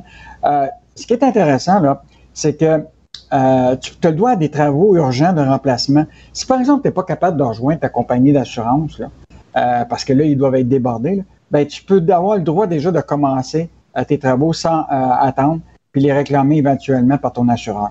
Donc, euh, parce que souvent, ce qui arrive, c'est quand il y a des événements comme ça, là, tu sais, mettons, l'arbre est tombé sur, euh, sur ton auto, puis tu es tombé sur ta maison, mais tu veux peut-être avoir un émondeur pour couper l'arbre rapidement. Mhm. Donc, donc, tout ça de bons con- conseils ce matin dans la- l'article de Ouais, Stéphane. Desjardins. Puis, important, ce que dit Stéphane, c'est prenez des photos amplement. Oui. Parce que ça, ça va servir euh, évidemment à, à vos assureurs. Euh, donc, euh, une très bonne chronique ce matin qui permet aux gens là, euh, par- de... Parlant de photos, Louis Morissette, il a pris une photo de, je pense, c'est sa maison de campagne. Tu sais, des- un gros, gros arbre complètement déraciné. Les racines sont sorties de terre. Là. Hey, faut-tu qu'ils vantent en maudit, ça, pour déraciner un arbre comme ça? Et euh, il y a eu beaucoup de dégâts, effectivement. Et là, ben, c'est-tu la période des inondations bientôt, là? Ah, ça va être euh, bientôt. Puis évidemment, c'est ceux qui sont des, ce qu'on ce qu'on appelle des maisons proches des, des, des Ben rives, oui. là, qui sont, qui sont, euh, qui sont vraiment euh, l'objet d'inondations. Évidemment, beaucoup se sont protégés. hein, les compagnies d'assurance, là, mais évidemment, des primes. Quand tu es sur le bord de l'eau, là, attends-toi à payer des primes d'assurance pas mal plus élevées Ben. que t'es- si tu es au centre-ville de Montréal. Ça, c'est pas mal sûr. Puis si t'es au centre-ville de Montréal, attends-toi à avoir du bruit le soir aussi, puis plains-toi pas. Euh, merci beaucoup, Yves Daou. Salut, On se parle demain. Bye. Martino, souvent imité, mais jamais égalé. Vous écoutez Martino. Cube, Radio. Alors, le Bureau d'enquête de Québécois nous a appris que euh, lors des deux dernières années, il y a plus de 1000 Québécois euh, aînés, là, de personnes âgées, qui sont morts après avoir chuté. Et euh, moi, un chiffre qui m'a vraiment là, euh, euh, attristé, c'est 40 personnes âgées qui se sont enlevées la vie au cours des deux dernières années à cause de l'isolement, à cause de la solitude, à cause de la condition, des conditions déplorables dans lesquelles ces gens-là vivaient. Nous allons parler avec Maître Paul Brunet, président directeur général du Conseil protection des malades. Bonjour, Maître Brunet. Bonjour, M. Martineau. 40 personnes âgées qui se sont enlevées la vie. C'est incroyable quand même. Oui. Ben, je sais pas, il faudrait voir si c'est pas un peu représentatif de ce qui s'est passé dans la société. Parce que, convenons-en, il y en a une méchante gang qui ont décidé que c'était assez là, avec la COVID puis tout ce qui se passait ou ne se passait pas. Euh, On a tous été un peu déprimés, alors il y en a à qui ça a fait plus de mal qu'à d'autres. Et vous avez raison, euh, beaucoup de personnes âgées euh, ont décidé d'en finir et jusqu'à un certain point, on peut les comprendre. Oui, mais, moi, je me dis, tu sais, tu rends jusque-là, tu rends jusqu'à 80 ans, là.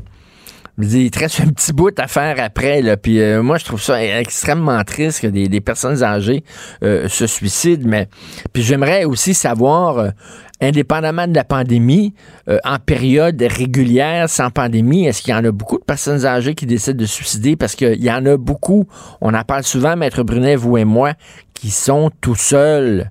Ils se font, ils, ils reçoivent pas d'appel de leurs enfants, ils ont pas de visite. Et à un moment donné, ils en ont aura le pompon. Oui, la solitude, c'est probablement un des pires mots euh, qu'on vit en société. Pourtant, les moyens de communication n'ont jamais été si nombreux. Et les gens en général, et les personnes âgées en particulier, ne se sont jamais sentis aussi seuls. C'est assez ironique qu'on ait une société aussi communicatrice et qu'en même temps, on se sente euh, tant et euh, seul, euh, particulièrement chez ces personnes-là. Puis la COVID, rappelons-le, a exacerbé les situations. Là. On a littéralement emprisonné du monde, surtout en RPA, dans certains CHSLD au pire de la crise parce qu'on ne savait pas quoi faire, parce qu'on n'avait pas lu ce qu'il fallait faire, puis on ne s'était pas informé, que j'ai besoin de le répéter. On a commencé à faire une vigie de ce qui se passait dans le monde le 18 mars. Mmh, Trois mois que ça allait mal. Fait que là, on s'est mis à. D'abord, on n'a pas pris des personnes âgées en priorité, alors que tout le monde dans le monde disait que c'est ça qu'il fallait faire. Nous, on n'a pas fait ça. On a commencé à tester les bien portants, on les a vaccinés. Puis là, on a décidé au mois d'avril de s'occuper des personnes âgées après l'horreur de Heron. Hey, il y a du monde qui a dormi sa Switch, mais là, je vais arrêter d'en parler. Je, vais, je vais me faire dire que je répète. Ben là, vous avez vu le rapport euh, de la coroner Kamel. euh, elle est assez, euh, est assez gentille pour Mme Marguerite Blais. Est assez gentille pour les, les- les politiciens. Elle, elle les épargne beaucoup, là. Oui, euh, ça, ça détonne un peu avec le ton un peu plus vindicatif qu'elle utilisait à la fin de ses journées de Oui. tout le respect que j'ai pour elle, parce qu'elle a quand même fait un gros travail. Mais euh, il y a des éléments là-dedans qui me auraient plu un peu plus si elle avait été un peu plus claire dans euh, les causes de décès.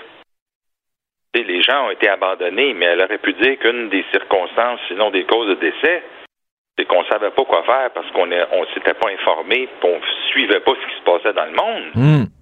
Ça, là, blâme pas personne, bien que tu commences à viser du monde, mais tu aurais pu l'exprimer un peu plus clairement, tu sais. Et ça, ça m'a fait un peu de peine parce que j'ai travaillé très fort, entre autres moi-même, sur un rapport que je lui ai déposé de 200 pages sur qu'est-ce qui se passait dans le monde. Allô? Ben y a oui. quelqu'un qui sait? Alors, quand on s'est aperçu passait chez nous, euh, il était, ça faisait déjà presque deux mois que la crise sévissait dans le monde. Et Ben, mais Maître Brunet, notre directeur de la santé publique, était en vacances au Maroc. Oui. En Ben pleine voilà. crise. Voilà. Lui, il s'intéressait pas à ce qui se passait dans le monde, il s'intéressait à voyager dans le monde. Et il était en vacances, puis euh, les gens disaient, ben écoute, est-ce que vous lisez la littérature qui circule là? dans d'autres pays? Il y a plein de littérature, tout ça. Il avait pas l'air d'être au courant de ce qui se passait. Concernant les chutes, on sait que c'est très dangereux pour euh, les personnes âgées. Ils ont les os très fragiles. Euh, souvent, ils se cassent une hanche, un bras, etc. Cela dit, bon, en même temps, on peut pas avoir des préposés dans chaque chambre là, pour savoir exactement ce qui se passe. là. Non, mais on peut avoir des lits beaucoup plus bas, qui font que quand vous tombez, vous tombez de moins haut. On peut avoir des tapis matelassés. Ça, ça existe partout, là. Je veux dire, Mais dans la plupart des places, on les a pas.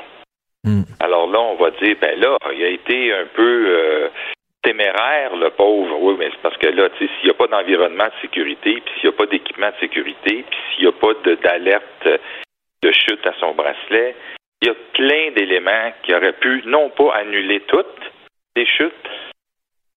J'entendais euh, dans l'article de Mme Archambault du Journal de Montréal un, un gériatre qui a dit ben là, euh, si vous on, il fallait réduire euh, cette liste-là à zéro, il faudrait, faudrait tous les attacher. gériatre qui a dit ça, là, je n'aimerais pas son nom, mais j'ai trouvé ça. euh, ouf! Ça fait 60 ans qu'on essaye d'arrêter de- d'attacher. Ben oui, d'attacher le monde. Alors, j'ai trouvé ça un peu triste d'entendre ça, mais cela dit, il y a moyen de mieux s'équiper, mais comme plein d'autres affaires, euh, là, présentement, il y a le phénomène des intrusions nombreuses et croissantes parce que les gens euh, avec des problèmes cognitifs sont de plus en plus nombreux en CHSLD dans les résidences, de sorte que là, il y a des intrusions, les gens errent partout et, et des gens ont peur parce que quelqu'un entre dans votre chambre, vous savez pas c'est qui, puis même cette personne-là ne sait même pas qu'est-ce qui se passe. Fait que là, on essaye de voir que euh, les personnes soient plus protégées. Puis là, on nous dit en passant qu'on va faire une alerte euh, pour les personnes âgées qui disparaissent. Oui, c'est ça, les Silver Alert qu'on dit en anglais, là. j'ai dit, avant de faire une alerte, pour éviter que les gens fuient, fuguent, paraissent en aussi grand nombre, particulièrement des CHSLD et des résidences, pourquoi on n'améliorerait pas la sécurité de l'encadrement? On l'a vu là, dans certaines morts affreuses Ben oui. euh, dans les grands froids. Il y a peut-être manqué de surveillance. Quelqu'un a dit oui, mais il y avait des écrans. Oui, mais s'il n'y a personne pour regarder les écrans puis personne pour intervenir, on peut pas plus avancer. Est-ce qu'une alerte Silver aurait sauvé du monde qui, dans les quelques minutes qui suivent leur sortie au grand froid, serait décédé? Non, probablement pas. Mais alors, c'est pour ça qu'il faut travailler sur les causes En amont, ben oui. tellement de fois qu'on en parle, les causes. Mais tu sais, politiquement, on a mieux travaillé ses conséquences. D'abord, ça paraît mieux, Mm. beau, ça va vite, puis on, on, on prend du crédit. Alors que si on travaillait sur les causes, comme je l'ai dit ce matin à d'autres, puis je vais le dire à la sous-ministre Savoie vendredi, pour régler la question des intrusions, parce que si vous ne réglez pas la question des intrusions dans les chambres, ça veut dire que vous n'êtes pas équipé pour recevoir du monde avec des pertes cognitives en nombre croissant.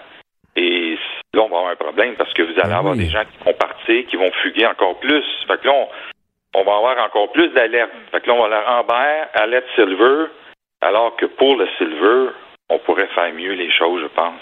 Puis les chiffres, la démographie, maître Brunel, la démographie, ça ne ment pas. Ça nous permet, ça nous permet de savoir ce qui s'en vient au cours des prochaines années. Ça, c'est pas lire l'avenir d'un ligne des fesses, là.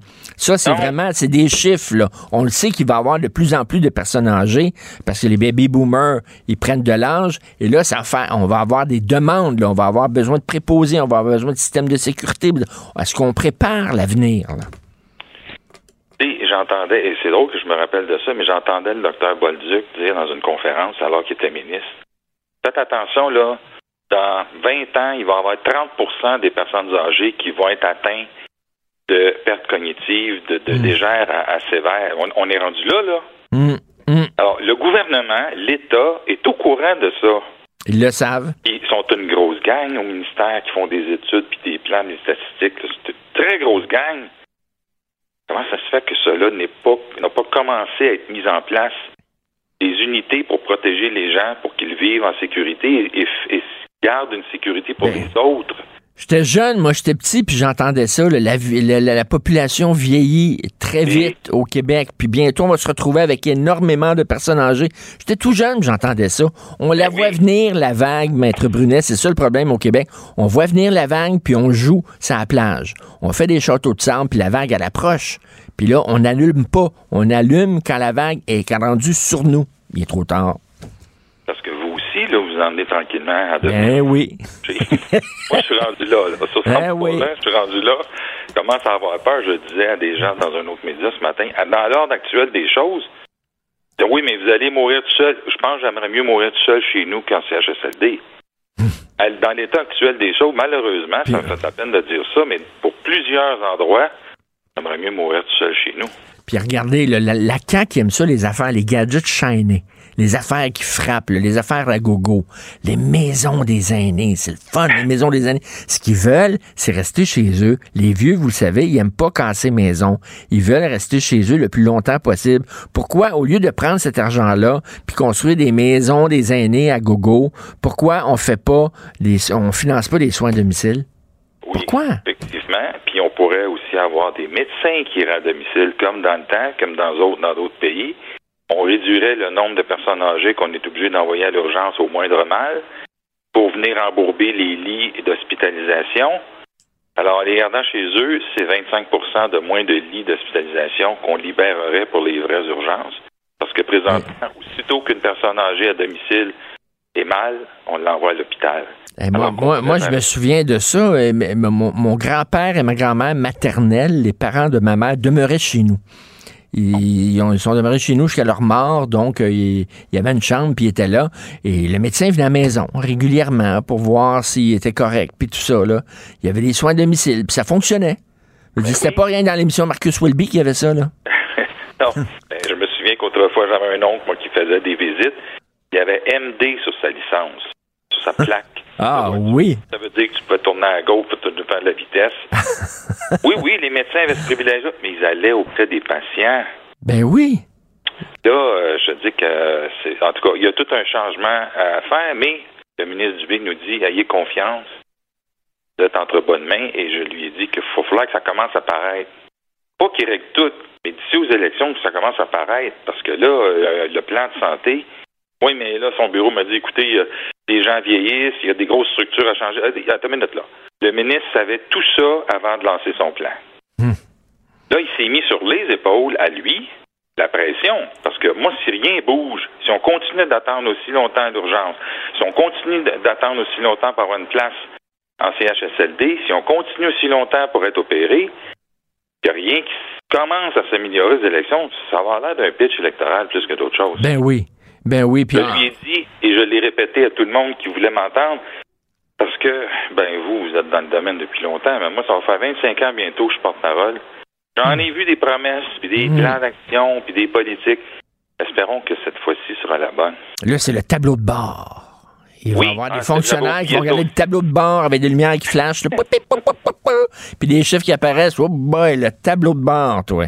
Euh, Une des recommandations qu'on fait, là, parce qu'on rencontre toutes sortes de, de gens euh, importants au ministère ces jours-ci, là, aplatissons l'organigramme. On est capable de faire ça? Non, mais là, je sais pas comment ils vont réagir, mais je- C'est très bon. aplatissons l'organigramme.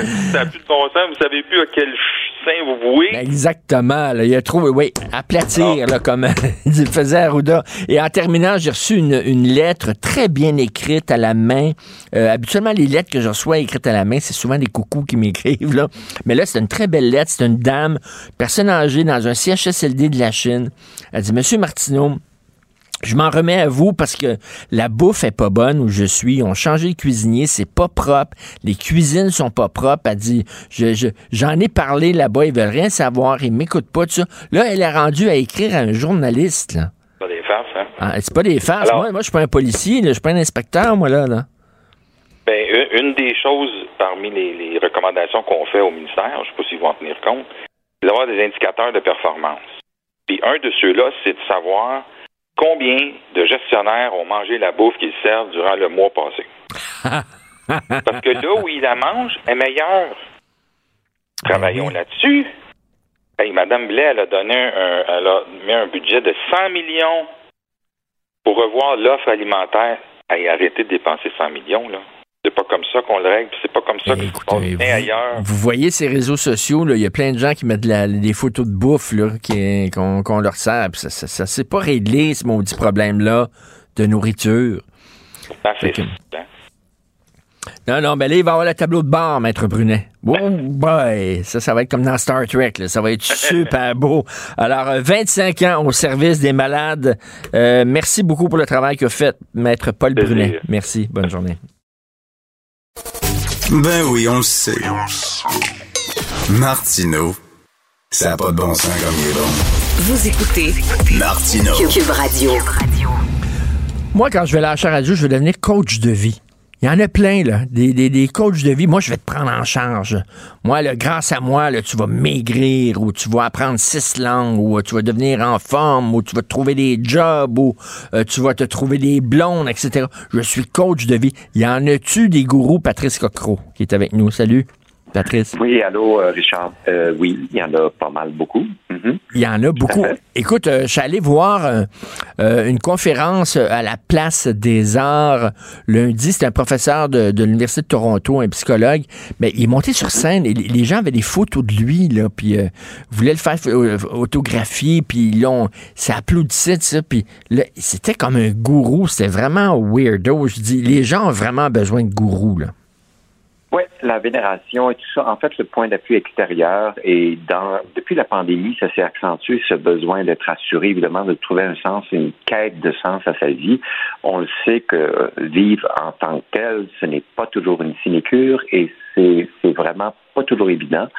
Donc, on cherche une- un sens, des repères, des, des remèdes, de- des béquilles, souvent. Euh, Moi-même, puis je l'avoue, j'ai flirté avec euh, le monde, la, la et tout ça, parce que j'en avais besoin, puis en même temps, la philosophie, la métaphysique, tout ça. Ça m'intéresse toujours, ces choses-là, je l'avoue. Cela dit, je suis absolument libre d'esprit et je jamais je ne comment dire je n'adhérerai à aucun groupe sectaire ou à aucune aucune pensée unique. Je déteste ça, vivre euh, l'exploration par soi-même et c'est un terrain de jeu pour moi la vie. Euh, donc j'ai j'ai flirté avec ça et j'ai côtoyé des gens qui euh, étaient dans des mouvements sectaires. J'ai même je ne, je ne nommerai pas le groupe sectaire, mais j'ai j'ai perdu un de mes frères littéralement, c'est-à-dire je ne parle plus avec lui. Je fais partie d'un groupe sectaire euh, fort connu. Ah oui, et c'est difficile de les faire il est- sortir de là, de leur faire entendre raison. T'as essayé d'y parler, puis ça. Ben, j'ai essayé. Puis, tu sais, c'est bien naïf et utopique de ma part. J'ai j'ai voulu lui donner une.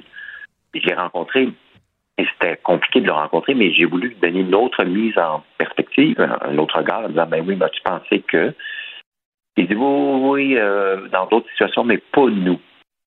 Et j'ai vu dans ses yeux qu'il était irrécupérable. J'ai vu, je l'ai perdu, j'ai fait C'est fini. Ah C'est terminé. oui. Oui, oui. Et méfions-nous parce que dès que un bonbon, un anam ou quelque chose qui te semble plus beau que la réalité et qui n'implique pas une- un engagement, tu sais, on Chris, la vie, excusez, j'ai sacré, là, mais dans la vie, on s'engage. Puis on est, c'est s'engager avec soi-même. Puis c'est un parcours quand même pas toujours évident. Mais quand c'est trop beau, les solutions pourraient être vraies, moi je dirais déjà, hmm, ayez une petite- un petit pas de côté, là, puis commencez à vous interroger. Et je parlais en début d'émission euh, sur la dislocation du lien social. Il y a des gens qui ont, qui ont pas d'amis, qui ont pas de famille, tu sais, puis quand ils passent des... On en, on en traverse tous des périodes avides, là, euh, où on est un peu plus vulnérable. Quand tu as des amis, ben tu peux leur parler, mais là, on se retourne vers... C'est des gens seuls, fait qu'ils se retournent vers qui? Vers des gourous qui leur promettent mer et monde. Puis souvent, ben ils se font exploiter totalement. Mais, mais systématiquement, c'est un système, c'est un pattern, c'est systématique. Donc, il y a, au départ, c'est toujours très, très beau, très le fun. Il y a une écoute, une empathie, il y a un espace qui est, qui est donné à ces gens-là qui sont vulnérables dans le besoin et, et, et en détresse. C'est toujours le, il y a toujours le même système. Donc, ces gens-là se font euh, littéralement, c'est comme un poisson qui, qui, qui, se fait harponner là, ou qui se fait et qui pogne à l'hameçon. Le verre est tentant, mais, il, y a, il y a quelque chose qui fait que tu t'accroches. C'est une drogue et tu te sens rassuré, aimé, tu fais partie d'une communauté ou puis ça, c'est le propre de ça. Il y, a, il y a des indicateurs quand tout le monde pense comme toi, c'est très rassurant. Tu fais partie d'un groupe où est-ce que tout le monde s'habille pareil, pense comme toi, te valide, te rassure, te flotte dans le sens du poil. Et donc, tu es dans un système sécurisant qui te conforte, es dans la conformité, dans la, les formalités, dans la, quelque chose de. C'est confortable. C'est quasiment revenir dans le dans le ventre de sa mère, littéralement. C'est que, OK, je retourne dans le cocon, euh, j'ai des limites, j'ai des balises. On me dit quoi penser, on me dit quoi faire. Un autre indicateur de ces groupes secteurs-là ou de ces groupes jeudi, c'est un horaire extrêmement serré. Si vous avez plus de temps Mmh. dans votre journée pour faire autre chose pour vous, là, là, fuyez. Mmh. Ça, c'est systématique. Hein, des horaires, là. OK, là, on prie à telle heure, on médite à telle heure. Après ça, on, après ça, on fait ça. Après ça, on fait ça. Après. Ça, c'est vrai. Ben oui, parce qu'ils veulent pas que tu penses, que tu aies du temps pour toi. Ben. Puis la, la Ben première chose aussi qu'ils font, les sectes, c'est qu'ils vont dire, ah, tu sais, les gens dans ton entourage sont toxiques. Il va falloir que tu coupes les ponts. Ils veulent que Ben tu oui. coupes les ponts avec tes amis, tout ça, puis que là, tu deviennes dépendant, t'isoler, c'est ça. est isolé. Ça, ça c'est un, c'est un autre indicateur. Euh, également, dans la dynamique relationnelle, sais, au départ, c'est très, très sirupeux, très mielleux, très confortable, mais graduellement, justement, on t'isole, on te coupe, on te sermonne, on te fait la leçon. Et il y a un autre indicateur, j'en parlais dans un autre contexte récemment dans une chronique, mais c'est que, à coup, ça devient pesant plutôt que léger. Alors, graduellement, il y a des petits signaux qui sont envoyés comme quoi on travaille parce qu'il y a un système hiérarchique qui s'installe. Où est-ce qu'il y a une il y a toujours une personne de référence ou une entité de référence. Il n'y a pas de diversité de pensée. La, la diversité de pensée n'est pas tolérée. Et ça, c'est un autre indicateur. Donc, si il y a toujours une référence à, je dis n'importe quoi, là, euh, je sais pas, euh, Krishna ou ou peu importe, là, je sais pas qui, quoi. Si, si la référence est unique, fuyez. Et tu dis Parce aussi, là, on te, on te dit comment penser le monde. Tu sais, on vit dans un monde très difficile. C'est comme on n'a Ben plus, oui. de- on n'a plus de certitude. euh, On ne sait plus vraiment à quoi se raccrocher. Euh, on est face à des phénomènes très complexes. Et ça, eux autres, ces gens-là arrivent avec des solutions simples. Des solutions simples, puis ça paraît tellement simple, puis ils pensent à ta place, parce que c'est difficile de penser, penser Ben pour oui. soi. On doute et tout ça. Eux autres vont te donner un kit de pensée. Voilà. Exactement. C'est un kit, c'est un prêt à penser. euh, Tout est beau. euh, En fait, euh, j'espère que tu sois avec nous parce que tes problèmes sont éliminés. Et c'est une. Ils, ils utilisent, ils siphonnent les personnes en leur promettant une déresponsabilisation. Ce n'est pas nommé, mais ça revient à ça. C'est-à-dire que tu n'es plus responsable. Laisse-nous penser à ta place. Laisse-nous agir à ta place. Mais conforme-toi. Et s'il te plaît, demeure en réaction. Nous sommes l'action. Tu es la réaction. Et toi, Patrice, tu avais des. Bon, tu en as parlé, tu avais des problèmes d'an- d'anxiété, tu as réglé Oui. ça. Et tu donnes des conférences. Y a pas Est-ce que tu dis toi-même, il faut pas que je devienne un gourou moi aussi? Il y a peut-être des gens dans tes conférences qui t'écoutent puis qui disent ben lui, là, la, la solution à mon problème. Là. Ben, absolument. Je, je, je dis, euh, d'entrée de jeu, dans les conférences, je suis pas un psychologue, je suis pas un médecin, je suis pas ici, je suis pas un scientifique, mais je l'ai vécu. Je vous partage. S'il y a des choses qui résonnent, qui sont en équation, puis ça peut vous aider dans un premier, comment dire, un, premier ménage d'appoint, en- surtout en disant, vous n'êtes pas seul, parce que tous et toutes, on a des épisodes chaotiques. Ben, voici ce que j'ai vécu. Voici la façon dont je m'en suis sorti. Je ne dis pas que c'est la façon, voici la façon dont je m'en suis sorti. S'il y a des points de repère pour vous, comment dire, vous, euh, vous indiquer que vous n'êtes pas fou, que vous n'êtes pas. C'est parfait. Ensuite, il existe des outils, des, des moyens de, de, de cheminer, mais chacun a à faire son chemin. Tu sais, moi, je suis pas parole de phobie zéro, je dis aux gens, mais téléphonez dans un premier temps, faites un premier pas, il y a de la documentation, de l'écoute téléphonique, il existe plein de ressources, mais magasinez votre cheminement et si à travers votre cheminement, il y a des personnes que vous rencontrez qui ne font plus votre affaire, mais changer, c'est votre vie. Et, et moi, je ne suis pas, je n'ai pas parti d'un groupe euh, genre euh, Patrice Cocro, euh, coach de vie, pas, en tout. Absolument pas. Je déteste ça. Vivre l'indépendance et s'affranchir de, de devenir sa propre préférence et non pas par rapport aux autres. Mais malheureusement, au Québec, dès que tu es majeur, que tu entres dans une secte, tu peux rien faire. Tu peux pas, tu plus de moyens légaux, de moyens légaux pour faire sortir ton frère ou ta soeur d'une secte parce qu'ils vont dire c'est son choix, elle est majeure, c'est son choix. Oui, c'est son choix. Ta minute, elle est vulnérable. Elle sait pas ce qu'elle fait. En France, il y a une législation qui est beaucoup plus sévère. Il y a un crime, il y a un crime qui s'appelle justement exploitation de la vulnérabilité des gens. Et euh, mais ici, il n'y a pas ça. Mais là, tu dis oui, c'est son choix. Ta minute là, quelqu'un qui se laisse saigner jusqu'au bout de son sang euh, parce qu'il appartient à une secte, a pas toute sa tête cette personne-là. Faut l'aider. Absolument. Euh, absolument, tout à fait. Ça doit être beaucoup plus sévère. Mais je te dis, Richard, j'ai entendu par la bande, de, de, de façon à, avec quelques degrés de séparation, des histoires euh, d'horreur de, de, de coachs de vie ou de, de gourous spirituels, de gens qui se présentent. Ils sont toujours très, très beaux et belles et ben oui. parfaits, toujours souriants et très positifs. Ça, c'est une autre affaire. Si vous voyez quelqu'un qui est toujours positif, fuyez. Oui, et oui, et c'est quelqu'un qui t'écoute. Qui nous écoute dans la vie? On n'a pas le temps. Les gens disent comment ça va, Patrice? Mettons, je te rencontre dans le corridor. Je dis comment ça va? Je veux que tu me répondes oui. Je veux pas que tu commences à me parler de tes problèmes. On n'a pas le temps. Non. Ça va bien, oui. Toi, comment ça va, Richard? Ça va bien, tu Personne t'écoute. Fait que là, t'arrives dans ces gens, dans ces groupes-là, puis ils prennent le temps de t'écouter. T'es Oui, quelqu'un, t'es important.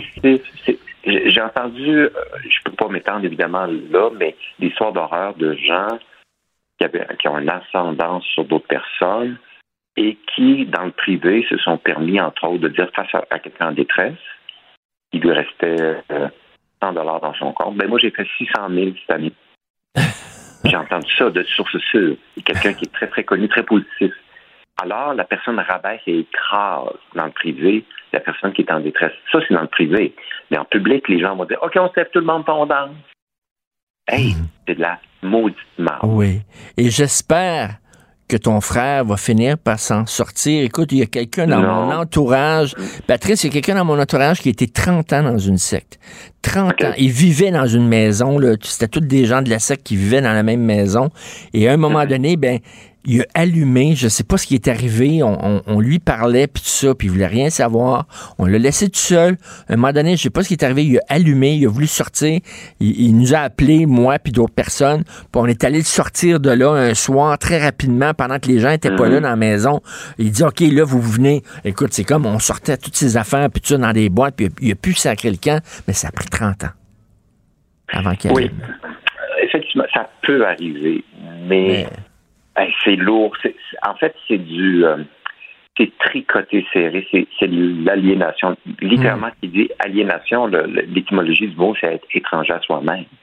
Es alien, es étranger à toi-même, t'es- donc tu es déconnecté de tes élans, tes pulsions parce que tu n'as plus appris, tu as désappris en fait à, à- à- à la maîtrise et à penser par toi-même et à écouter ton cœur, ton âme, ton, ton essence. Et ces gens-là, ces gens-là, ils disent, tu douteras plus avec nous autres. Tu vas avoir rien que des certitudes. Méfiez-vous de ça aussi. La vie, Ah, c'est le doute. La vie, c'est le doute. Puis, puis la pensée positive absolue, la vie n'est pas faite que d'un pôle, de deux pôles. C'est un mélange, c'est complexe, c'est un voyage, c'est une, une école, c'est confrontant, c'est pas toujours rose. Fait la pilule, là, absolue, méfiez-vous. Tout à fait. Merci beaucoup. Quand c'est trop beau pour être vrai, c'est souvent pas vrai. Et euh, ben écoute, euh, bonne chance avec ton frère Patrice. Merci beaucoup, Patrice Coco. Bonne semaine. Merci, Richard. Salut. Merci. Bye. Si c'est vrai qu'on aime autant qu'on déteste, Martineau, C'est sûrement l'animateur le plus aimé au Québec. Vous écoutez Martineau. Cube Radio.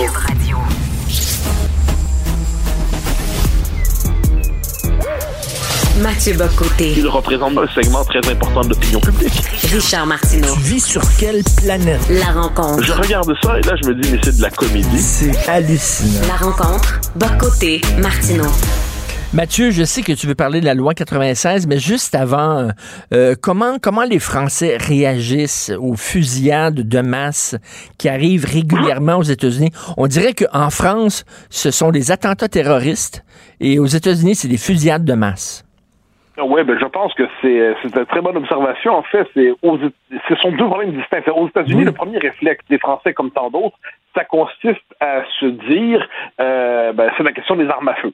C'est à la fois une réflexion très juste, c'est-à-dire euh, il, y a quelque chose d'étrange dans le fait qu'une société euh, autorise le fait d'avoir des, armes automatiques pour à peu près n'importe qui. Hmm. Donc c'est un problème. Ensuite, ensuite, le fait est qu'on est devant un phénomène spécifiquement américain. Je dis pas qu'il n'y a pas des tueries de masse ailleurs dans le monde. Hmm. Je dis que cette espèce de de phénomène social où il y a une forme d'imitation, où un tueur de masse en entraîne un autre, qui en entraîne un autre, qui en entraîne un autre, c'est une pathologie spécifiquement américaine.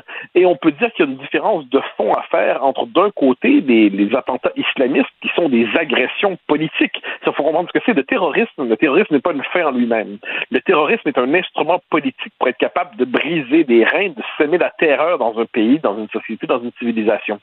Aux États-Unis, on est devant un phénomène qui est plus chaotique, pourrait-on dire, qui relève, bon, dans certains cas, c'est du terrorisme intérieur, il n'y a pas de doute là-dessus, mais plus largement, quel que soit le motif mobilisé. Le motif euh, pour les uns, euh, c'est un marché d'extrême droite, pour les autres, c'est la pure destruction. Euh, il y a toute une série de motifs qui peuvent être brandis, mais il y a, quelque, il y a un côté autodestructeur dans la fabrique sociale américaine. Il y a une espèce de, de comment dire, de disponibilité des États-Unis.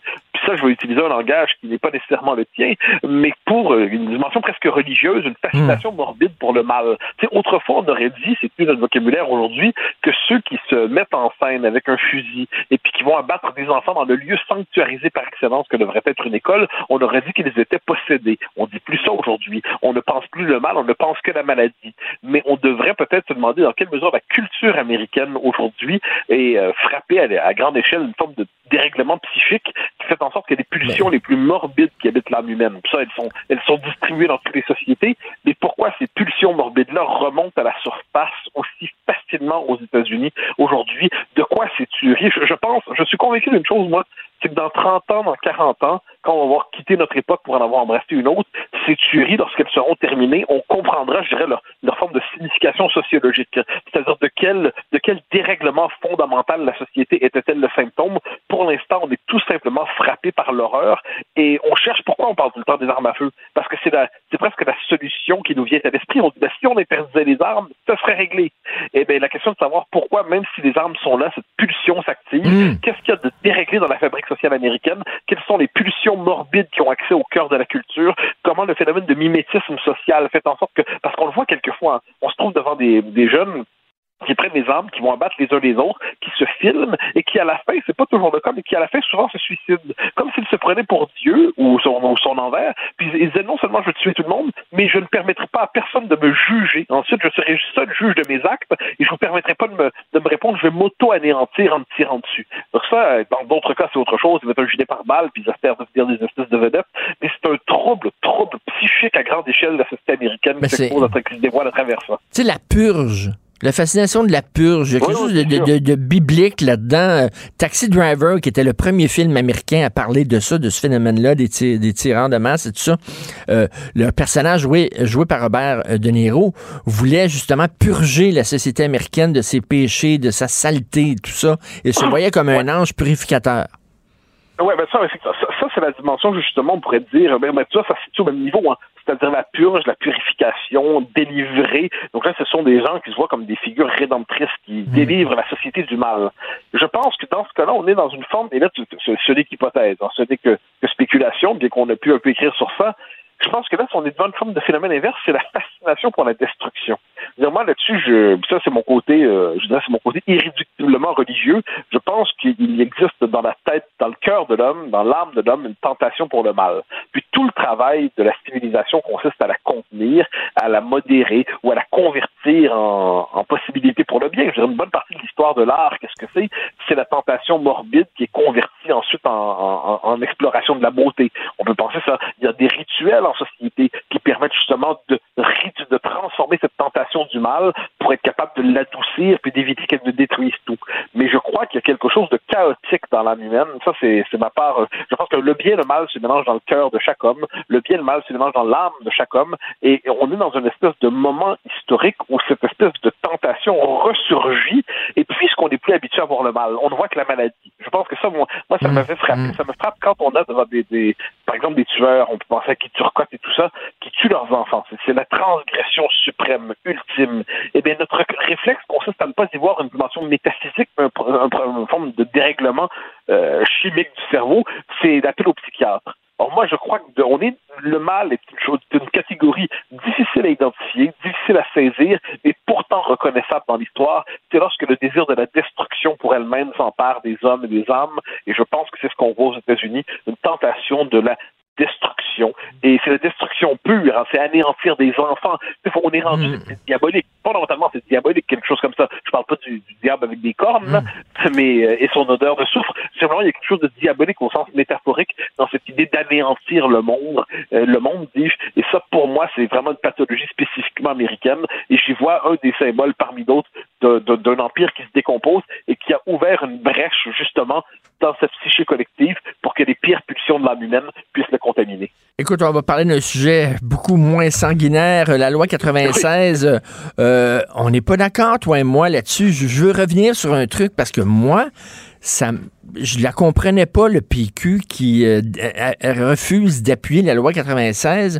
Toi, tu sembles mieux comprendre ça, mais je, me souviens, euh, Mathieu, t'avoir entendu dire pas sur les ondes, mais lors d'un souper, qu'il faudrait que les nationalistes apprennent à se serrer les coudes plutôt qu'à à, être un contre l'autre. Et même, je t'ai déjà entendu critiquer le PQ en disant, ben, ça serait le fun des fois que vous applaudissiez les petites avancées que fait la CAQ. C'est pas des grosses avancées comme vous voulez faire, mais ce sont des petites avancées. Et la loi 96, oui, elle est pas parfaite. Oui, mais c'est une petite avancée. Et, étant donné que le Québec se fait tellement attaquer ces temps-ci, il me semble que je, me serais attendu du PQ de dire, ben, on vous appuie, monsieur, monsieur. Legault. C'est pas ce qu'on voulait faire, mais c'est quand même un pas dans la bonne direction, puis on vous appuie. Ben, comprends-moi vraiment. C'est-à-dire que si c'était de moi, heureusement, je ne suis pas député, je, ce qui me permet d'avoir encore un peu une vie, mais si j'étais député, mhm. je crois que j'aurais soutenu cette loi.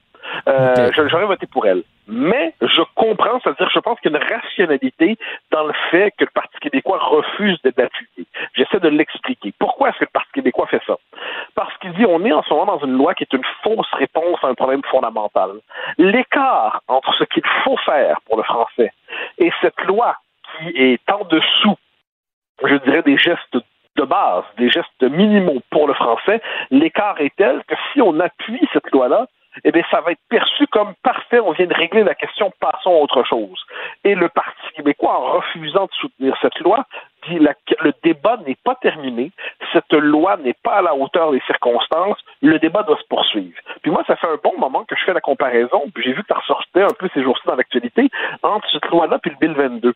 Euh, la loi 22, qui en 1974 euh, faisait du français de langue officielle au Québec, mais n'allait pas jusqu'au bout de son principe. Donc, qu'est-ce avait dans la loi 22? À défaut d'aller jusqu'au bout des politiques nécessaires, notamment l'obligation scolaire pour le primaire et le secondaire en français, eh bien, on multipliait les complications administrative et juridique euh, qui la loi 22 est un progrès par rapport à la loi 63 qui était de qui était 1969 de Jean-Jacques Bertrand. C'est un progrès, un progrès, mais c'était un progrès illusoire dans la mesure où l'essentiel restait à faire. Le message envoyé par le Parti québécois, puis comme je dis, moi, personnellement, c'est pas le message que j'aurais pas voté comme ça. Hmm. Mais voilà, mais je comprends la rationalité des péquistes qui se disent, euh, il faut que le signal soit envoyé que tout ça est tellement insuffisant que le débat reste à faire et on ne va pas cautionner euh, devant, autrement dit, devant un mal très grand, on ne cautionnera pas simplement le fait de, de calmer la douleur, euh, donner, de donner des calmants, de mettre un plaster, de mettre. donc, on, ne se contentera pas de ça. Il faut envoyer le signal que c'est tellement insuffisant qu'on ne peut pas soutenir la loi. Je, je comprends ce raisonnement. Je pense qu'il est valable. Je ne le ferai pas moi-même, hmm. mais je pense qu'on ne doit pas y voir une, une irrationalité. Puis quand je vois des gens proches de la CAQ dire c'est ça, quand ça compte, le PQ et le PLQ s'allient contre le nationalisme québécois, calmez-vous les garçons. Calmez-vous les garçons. Il faut être sérieux un instant. le Parti libéral s'y oppose parce que la loi va beaucoup trop loin selon lui et le Parti québécois s'y oppose parce qu'elle ne va pas assez loin. C'est pas le même type d'opposition. On va quand même pas tout mettre dans le même sac. Mais un tien vaut mieux que deux, tu l'auras. Il vaut mieux. Euh, oui, oui, je pense qu'on est dans un moment historique comme celui-là. Je pense qu'on est dans. C'est pour ça que je me suis rallié à la loi 21. Moi, la loi 21, ça allait beaucoup moins loin que ce que j'aurais voulu. Hein. Euh, moi, j'étais hmm. partant de ma charte des valeurs dans sa version première. Mais bon, il y a quelques fois, je pense que la loi 21 était le compromis atteignable dans les circonstances. Mon désaccord avec la loi 96, c'est que un, aurait pu, je crois, mais ça c'est mon appréciation, on aurait pu aller beaucoup plus loin. François Legault aurait pu décider d'engager sa responsabilité historique pour imposer le cégep français. François Legault pourrait engager sa responsabilité historique pour faire du français un critère obligatoire pour ceux qui veulent s'installer ici. François Legault aurait pu faire tout ça, mais occupé à gérer une coalition où les éléments nationalistes sont en minorité, bien qu'il en soit lui-même. Il a fait trop de concessions à ses fédéralistes et euh, au, bois mort intellectuel qu'on trouve trop souvent dans cette mouvance. Et je pense que c'est une erreur de sa part. Il aurait pu, il aurait dû euh, pousser sa loi plus loin. Je pense qu'il y avait plus de jeux qu'il ne le croyait lui-même. Donc ensuite, ensuite c'est pas rien. C'est pas une loi. Cette loi-là, ce n'est pas rien. Donc très bien, on prend ce qu'il y a là-dedans, mais je comprends ceux qui veulent envoyer le signal que un tien vaut mieux que deux, tu l'auras, mais pour l'instant, un tien, c'est pas grand-chose comparé à tout ce qu'il faudra. Oui, mais c'est la théorie des petits pas. J'aime mieux faire un petit pas en avant que pas en faire du tout. Mais, euh, oui, oui, oui, mais, mais donc, des petits pas, on en a fait beaucoup, puis quelquefois, nos petits pas, on les fait par en arrière en pensant les faire par en avant. Euh, ça, c'est, euh, c'est, l'histoire politique du Québec. Donc, puis je pense, et là, il faut voir ça, je, je regarde ça, de manière un peu étrange, mais il est normal qu'au Québec, il y ait un élément dans, les, dans la mouvance nationaliste. Il y a des gens qui disent ça va pas assez loin et qui obligent le gouvernement à aller toujours plus loin. Et pour cela, ben, cette, mouvance doit marquer son désaccord de temps en temps. Euh, il y avait en d'autres temps, il y avait eu le, il y avait le RIM euh, qui aurait pu déborder le Parti québécois dans l'indépendance. Finalement, il s'y est rallié. Mais dans tout mouvement nationaliste fort, mouvement politique en général, il y a toujours une frange plus ardente et une frange plus institutionnelle. Je pense qu'il est bien que la frange la plus ardente se fasse entendre. Mais comme je te le dis, pour moi, je pense que c'est un projet de loi qui, ce n'est pas rien, ce projet de loi-là. Mais quand on pense à Dawson, bon, finalement, on, on est revenu après. Quand on pense à, euh, au Royal Victoria, quand on pense au seuil d'immigration, quand on pense à tout ça, on peut se dire, on va quand même pas nous faire croire que le débat sur le français est terminé avec cette affaire-là. Ben, merci beaucoup. Les choses sont claires. Merci beaucoup, Mathieu. On se reparle demain. Bye. Martino. Même avec un masque, c'est impossible de le filtrer. Vous écoutez Martino. Cube Radio.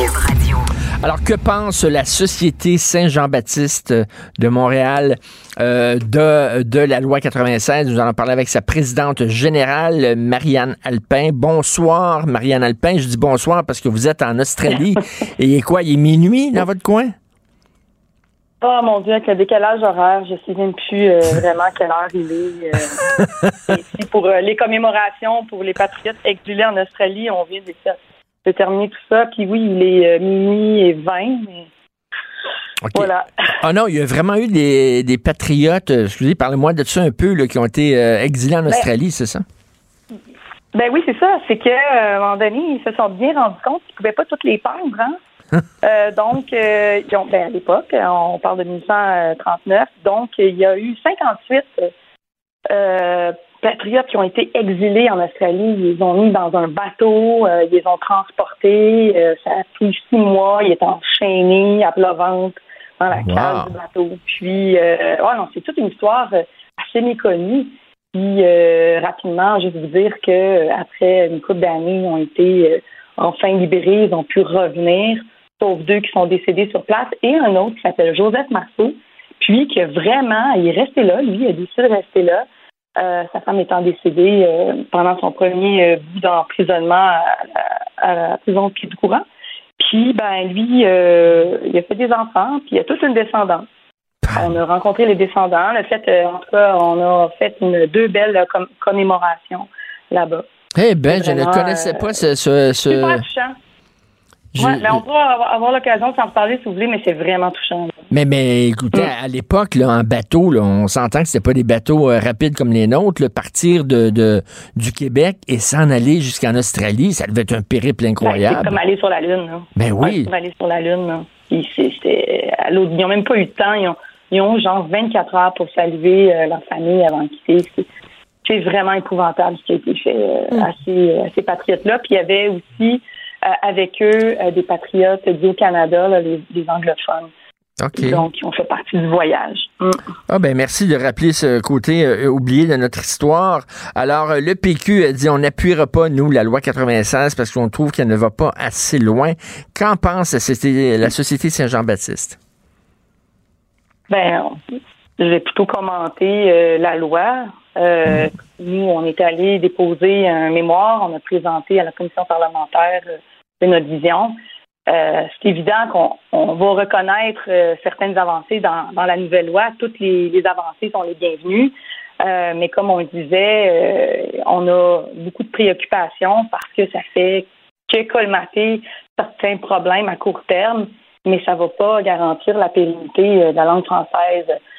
C'est comme si finalement la prochaine génération devait s'occuper de la langue française. Mm-hmm.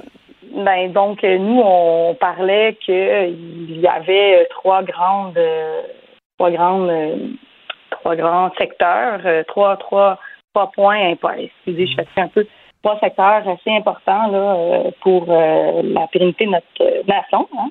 Parce que quand on parle de, de langue française, la nation qui vient avec ça, ben c'est la l'immigration, la langue d'enseignement et la culture. On n'en parle pas beaucoup là, mm-hmm. mais évidemment nous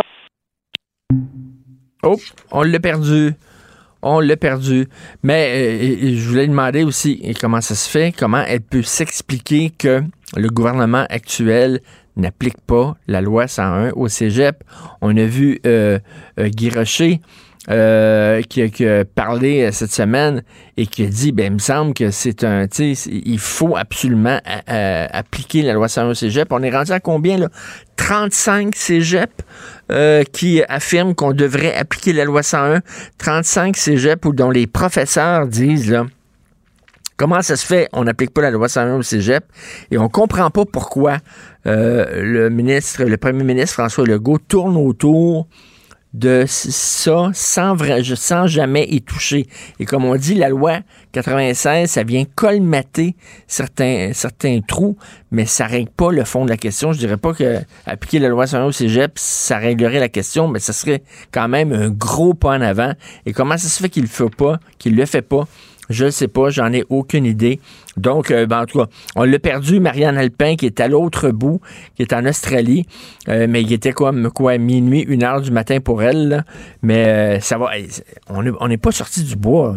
On n'est pas sorti du bois. Si vous pensez que le débat est terminé sur la loi 96 parce que euh, la loi a été adoptée, au contraire, comme disait Churchill, ce n'est pas, euh, ce n'est pas le début de la fin, c'est la, la, fin du début. On va continuer à en parler énormément. Et là, dans le Globe and Mail, on a dit que ça n'a pas de sens, que les anglophones ne pourront pas recevoir de services de santé, de soins de santé dans leur langue. Imaginez les gens là, qui savent pas vraiment ce qui se passe ici, qui n'ont pas qui n'ont pas écouté M. Legault euh, euh, et M. Simon Jeannet Barrette expliquer leur loi. Imaginez que les gens, euh, des gens dans un petit village au Canada qui lisent ça dans Globe and Mail, le très respecté Globe and Mail, ils sont convaincus que nous autres, on est en train de détruire les droits individuels des anglophones. Ils sont convaincus que c'est une sorte de génocide culturel. Et c'est pas ça ce sont des mensonges et c'est pas les premiers mensonges qui vont être véhiculés euh, là-dessus. Donc, euh, ce n'est pas fini. On va certainement en parler au cours des prochains jours. C'est Benoît lui-même qui prend la relève à l'émission. N'oubliez pas, dans une demi-heure, c'est notre rencontre, Benoît et moi. J'aimerais remercier la formidable équipe avec qui j'ai travaillé euh, aujourd'hui. Frédéric Hull à la recherche. Merci beaucoup, Caroline Duplessis. Jean-Nicolas Gagné, merci. Et à la régie, ils étaient deux aujourd'hui alors, merci à Rémi Poitras et merci à Charlie Marchand.